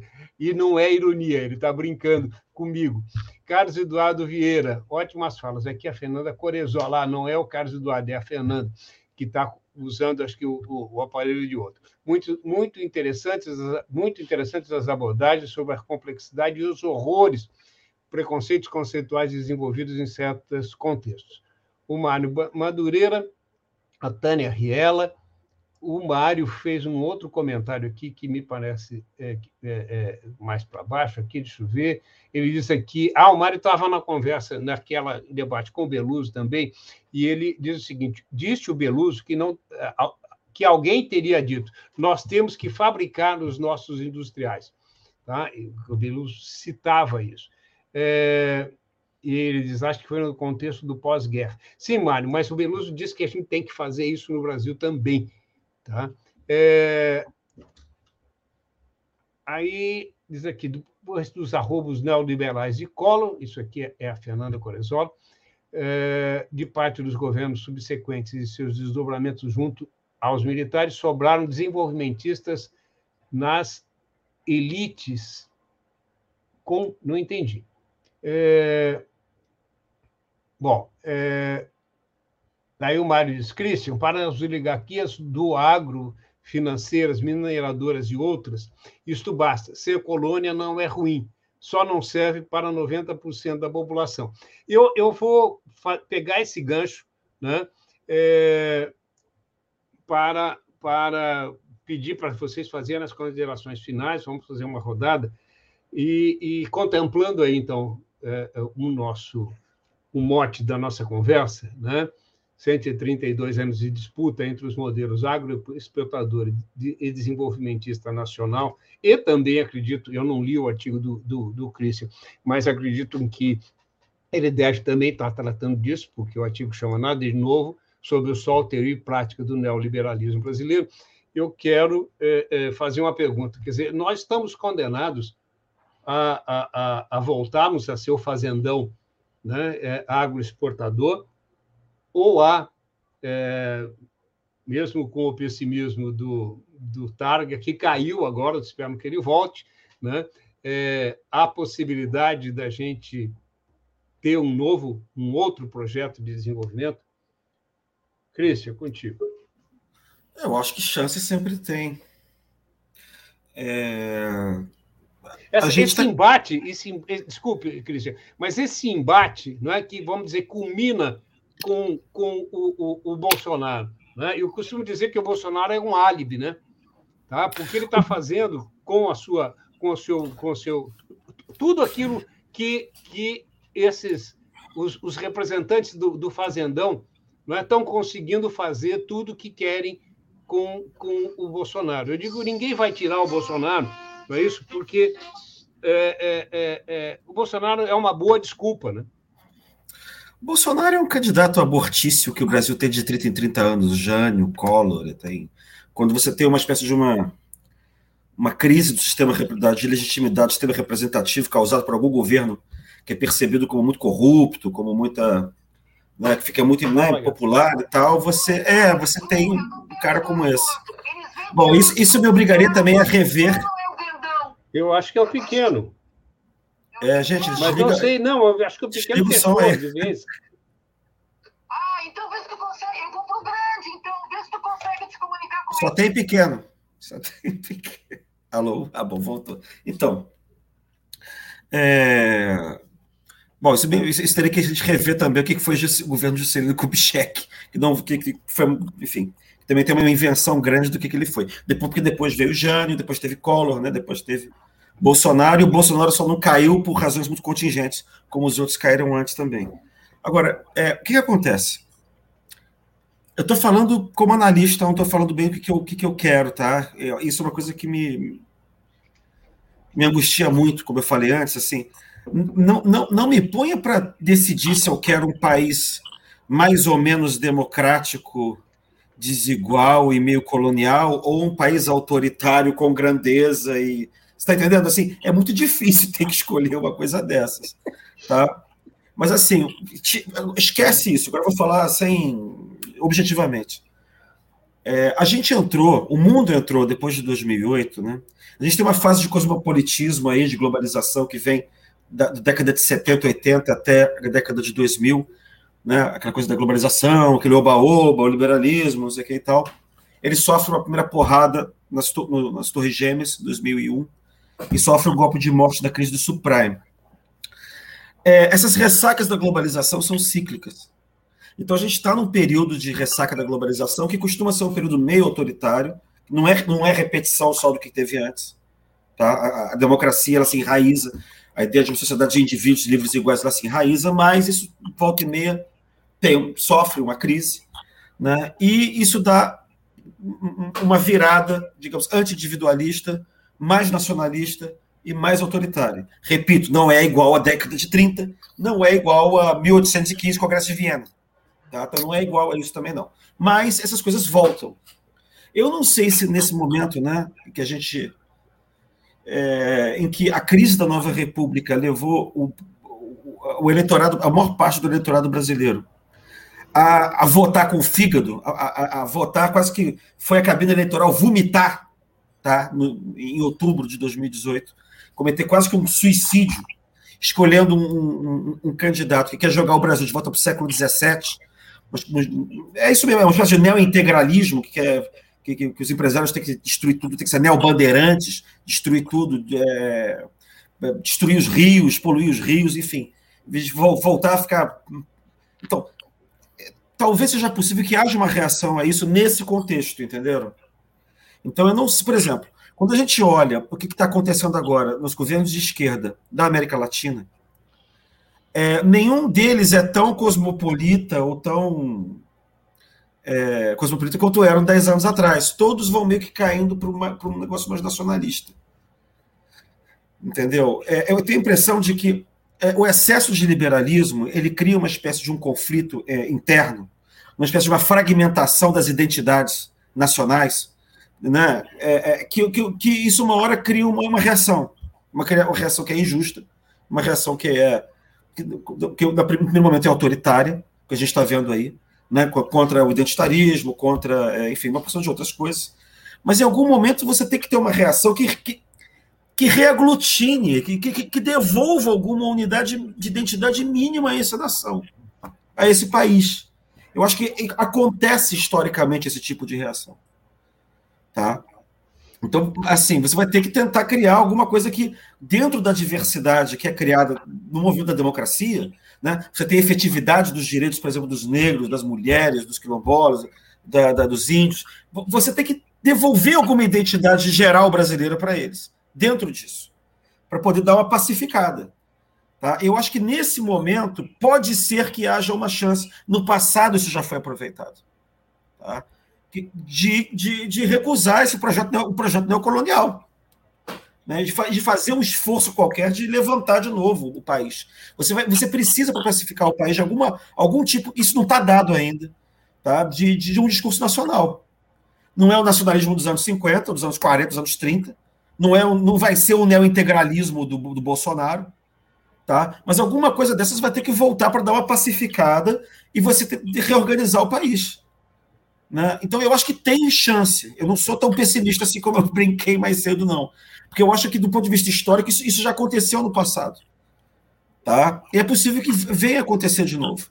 Agora, não sei se isso é para já, se é para ano que vem, dois anos, três anos, mas isso alguma hora vai, eu acho que vai acabar tendo que acontecer. Né? Tomara, né, Cris? Tomara que aconteça. É, mas eu, eu acho que tem uma chance de acontecer. Nunca é como a gente imagina e agora vou terminar mesmo. Tem um livro de 1933 que foi escrito por um fascista católico. O livro é genial. Esquece que é fascista católico. Ele falou que tem inteligência em todos os lugares, até menos o bolsonarismo. Mas assim, tem inteligência em todos os espectros da, ideológicos. Pelo, por um sujeito que chama-se Otávio de Faria. Ele escreve um livro chamado Maquiavel e o Brasil. O livro é brilhante, o cara era brilhante. Mas tem uma burrice fantástica no meio do livro, que ele diz o seguinte: olha, a Itália estava perdida e apareceu um grande cara feito Mussolini que deu rumo. No Brasil vai aparecer um cara assim, como esse, vai ser mais tarde, que vai dar o rumo ao Brasil. A gente não vai ficar com esse imbecil desse Getúlio Vargas aqui muito tempo, não. Era exatamente o Getúlio que ia fazer, o cara não estava vendo, entendeu? Um profeta esse cara, né? É, um profeta. Na verdade, na verdade, assim, às vezes não é que a gente imagina que é, tá? mas, mas o país reage de alguma maneira. Né? Eu, é, é, é, então eu acho que tem alguma esperança aí, não vou ficar, vou virar poliano, mas eu acho que tem sim, tem sim, por conta do próprio processo histórico, quando a gente olha de, de, de frente para trás. Cristian, tu é um otimista, eu adoro ouvir isso. O Targa, tuas palavras finais aí, então. Não, nada. Não preciso mais. Eu, eu endosso o otimismo deles. Entende? Ótimo, maravilha. É o otimismo pessimista. Mas a expectativa é boa. Ouvindo eles, a expectativa é boa. Né? O Tim e o Christian. Ótimo. Tim, quer falar mais alguma coisa? É, eu me lembrei da máxima positivista, né, que um prefeito aqui, que era o Montauri, em Porto Alegre, usava muito, mudar conservando, né? Eu acho que nós vamos ter que aprender a caminhar um pouco dentro dessas das mediações, o que é difícil, né? E eu queria só lembrar que lá pelas tantas nós temos que restaurar a ideia do Congresso da Westfália também, né? Que foi o que estabeleceu o princípio que era o da soberania né, de, de cada uma das nações. E aí recuperar o conceito de nação, que sempre foi muito fraco no Brasil, porque, na verdade, nós não temos um povo unificado sob a bandeira de nação. A ideia de nação sempre foi uma bandeira tremulando no dia 7 de setembro ou 15 de novembro. Eu acho que temos que restaurar isso tudo e, quem sabe, aqui um pouco dessa coisa de gaúcho, né? restaurar essa ideia, que é a ideia republicana, que teve um sentido importante na fermentação ideológica do jacobinismo, das grandes revoluções liberais que, que enfim, que mudaram muito o clima do Brasil no processo de independência, foram congeladas, é verdade, mas ressurgiram no final do século XIX. Então, eu acho que isso é importante.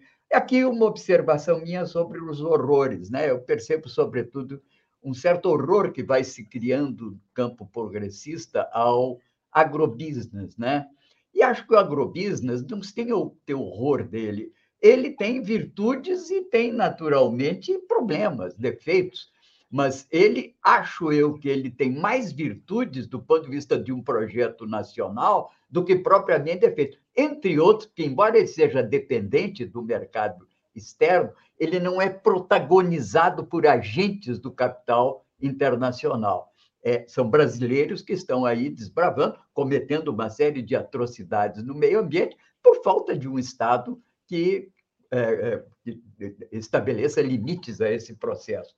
Mas sobre esse otimismo, que eu também tenho, o mesmo tipo de. Acho que é difícil mas vai surgir alguém, quem sabe até já está por aí, a gente não viu, que daqui a pouco consegue juntar essas peças soltas, né, que hoje conformam o campo progressista e aponta para um projeto nacional. Mas eu, eu vou aqui citar uma coisa que me surpreendeu. Pode ser que não tenha surpreendido o Christian Targ. Eu escutei muito esses dias o professor Afonso Celso Pastore, um notório conservador do Brasil. Mas é a primeira vez que eu vejo um notório think tank da, do, do, da cepa ali de São Paulo dizer que ele prefere os países escandinavos aos Estados Unidos, porque os Estados Unidos têm mais concentração de renda. Ele poderia ter dito que tem mais corrupção também, tem mais violência. É um modelo que não nos serve.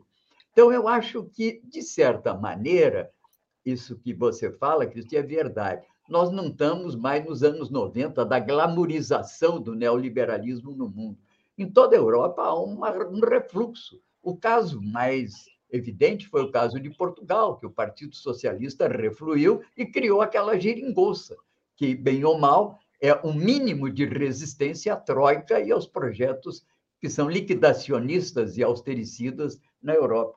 Então, eu vejo que já começa a aparecer, é o Lara Rezende, a Mônica de começa a aparecer um conjunto de think tanks, de grandes pensadores, sim, sim, sim, sim. que não somos nós aqui da província, né? tipo o Targa, eu, que estamos aí, entende, defendendo, entende, feito ainda mosqueteiros à la antiga, entende? Mas são homens que têm uma certa... E começam a perceber que temos que encontrar uma saída de mediação. Não será realmente a tão desejada revolução, como talvez muitos de nós gostaríamos, entende?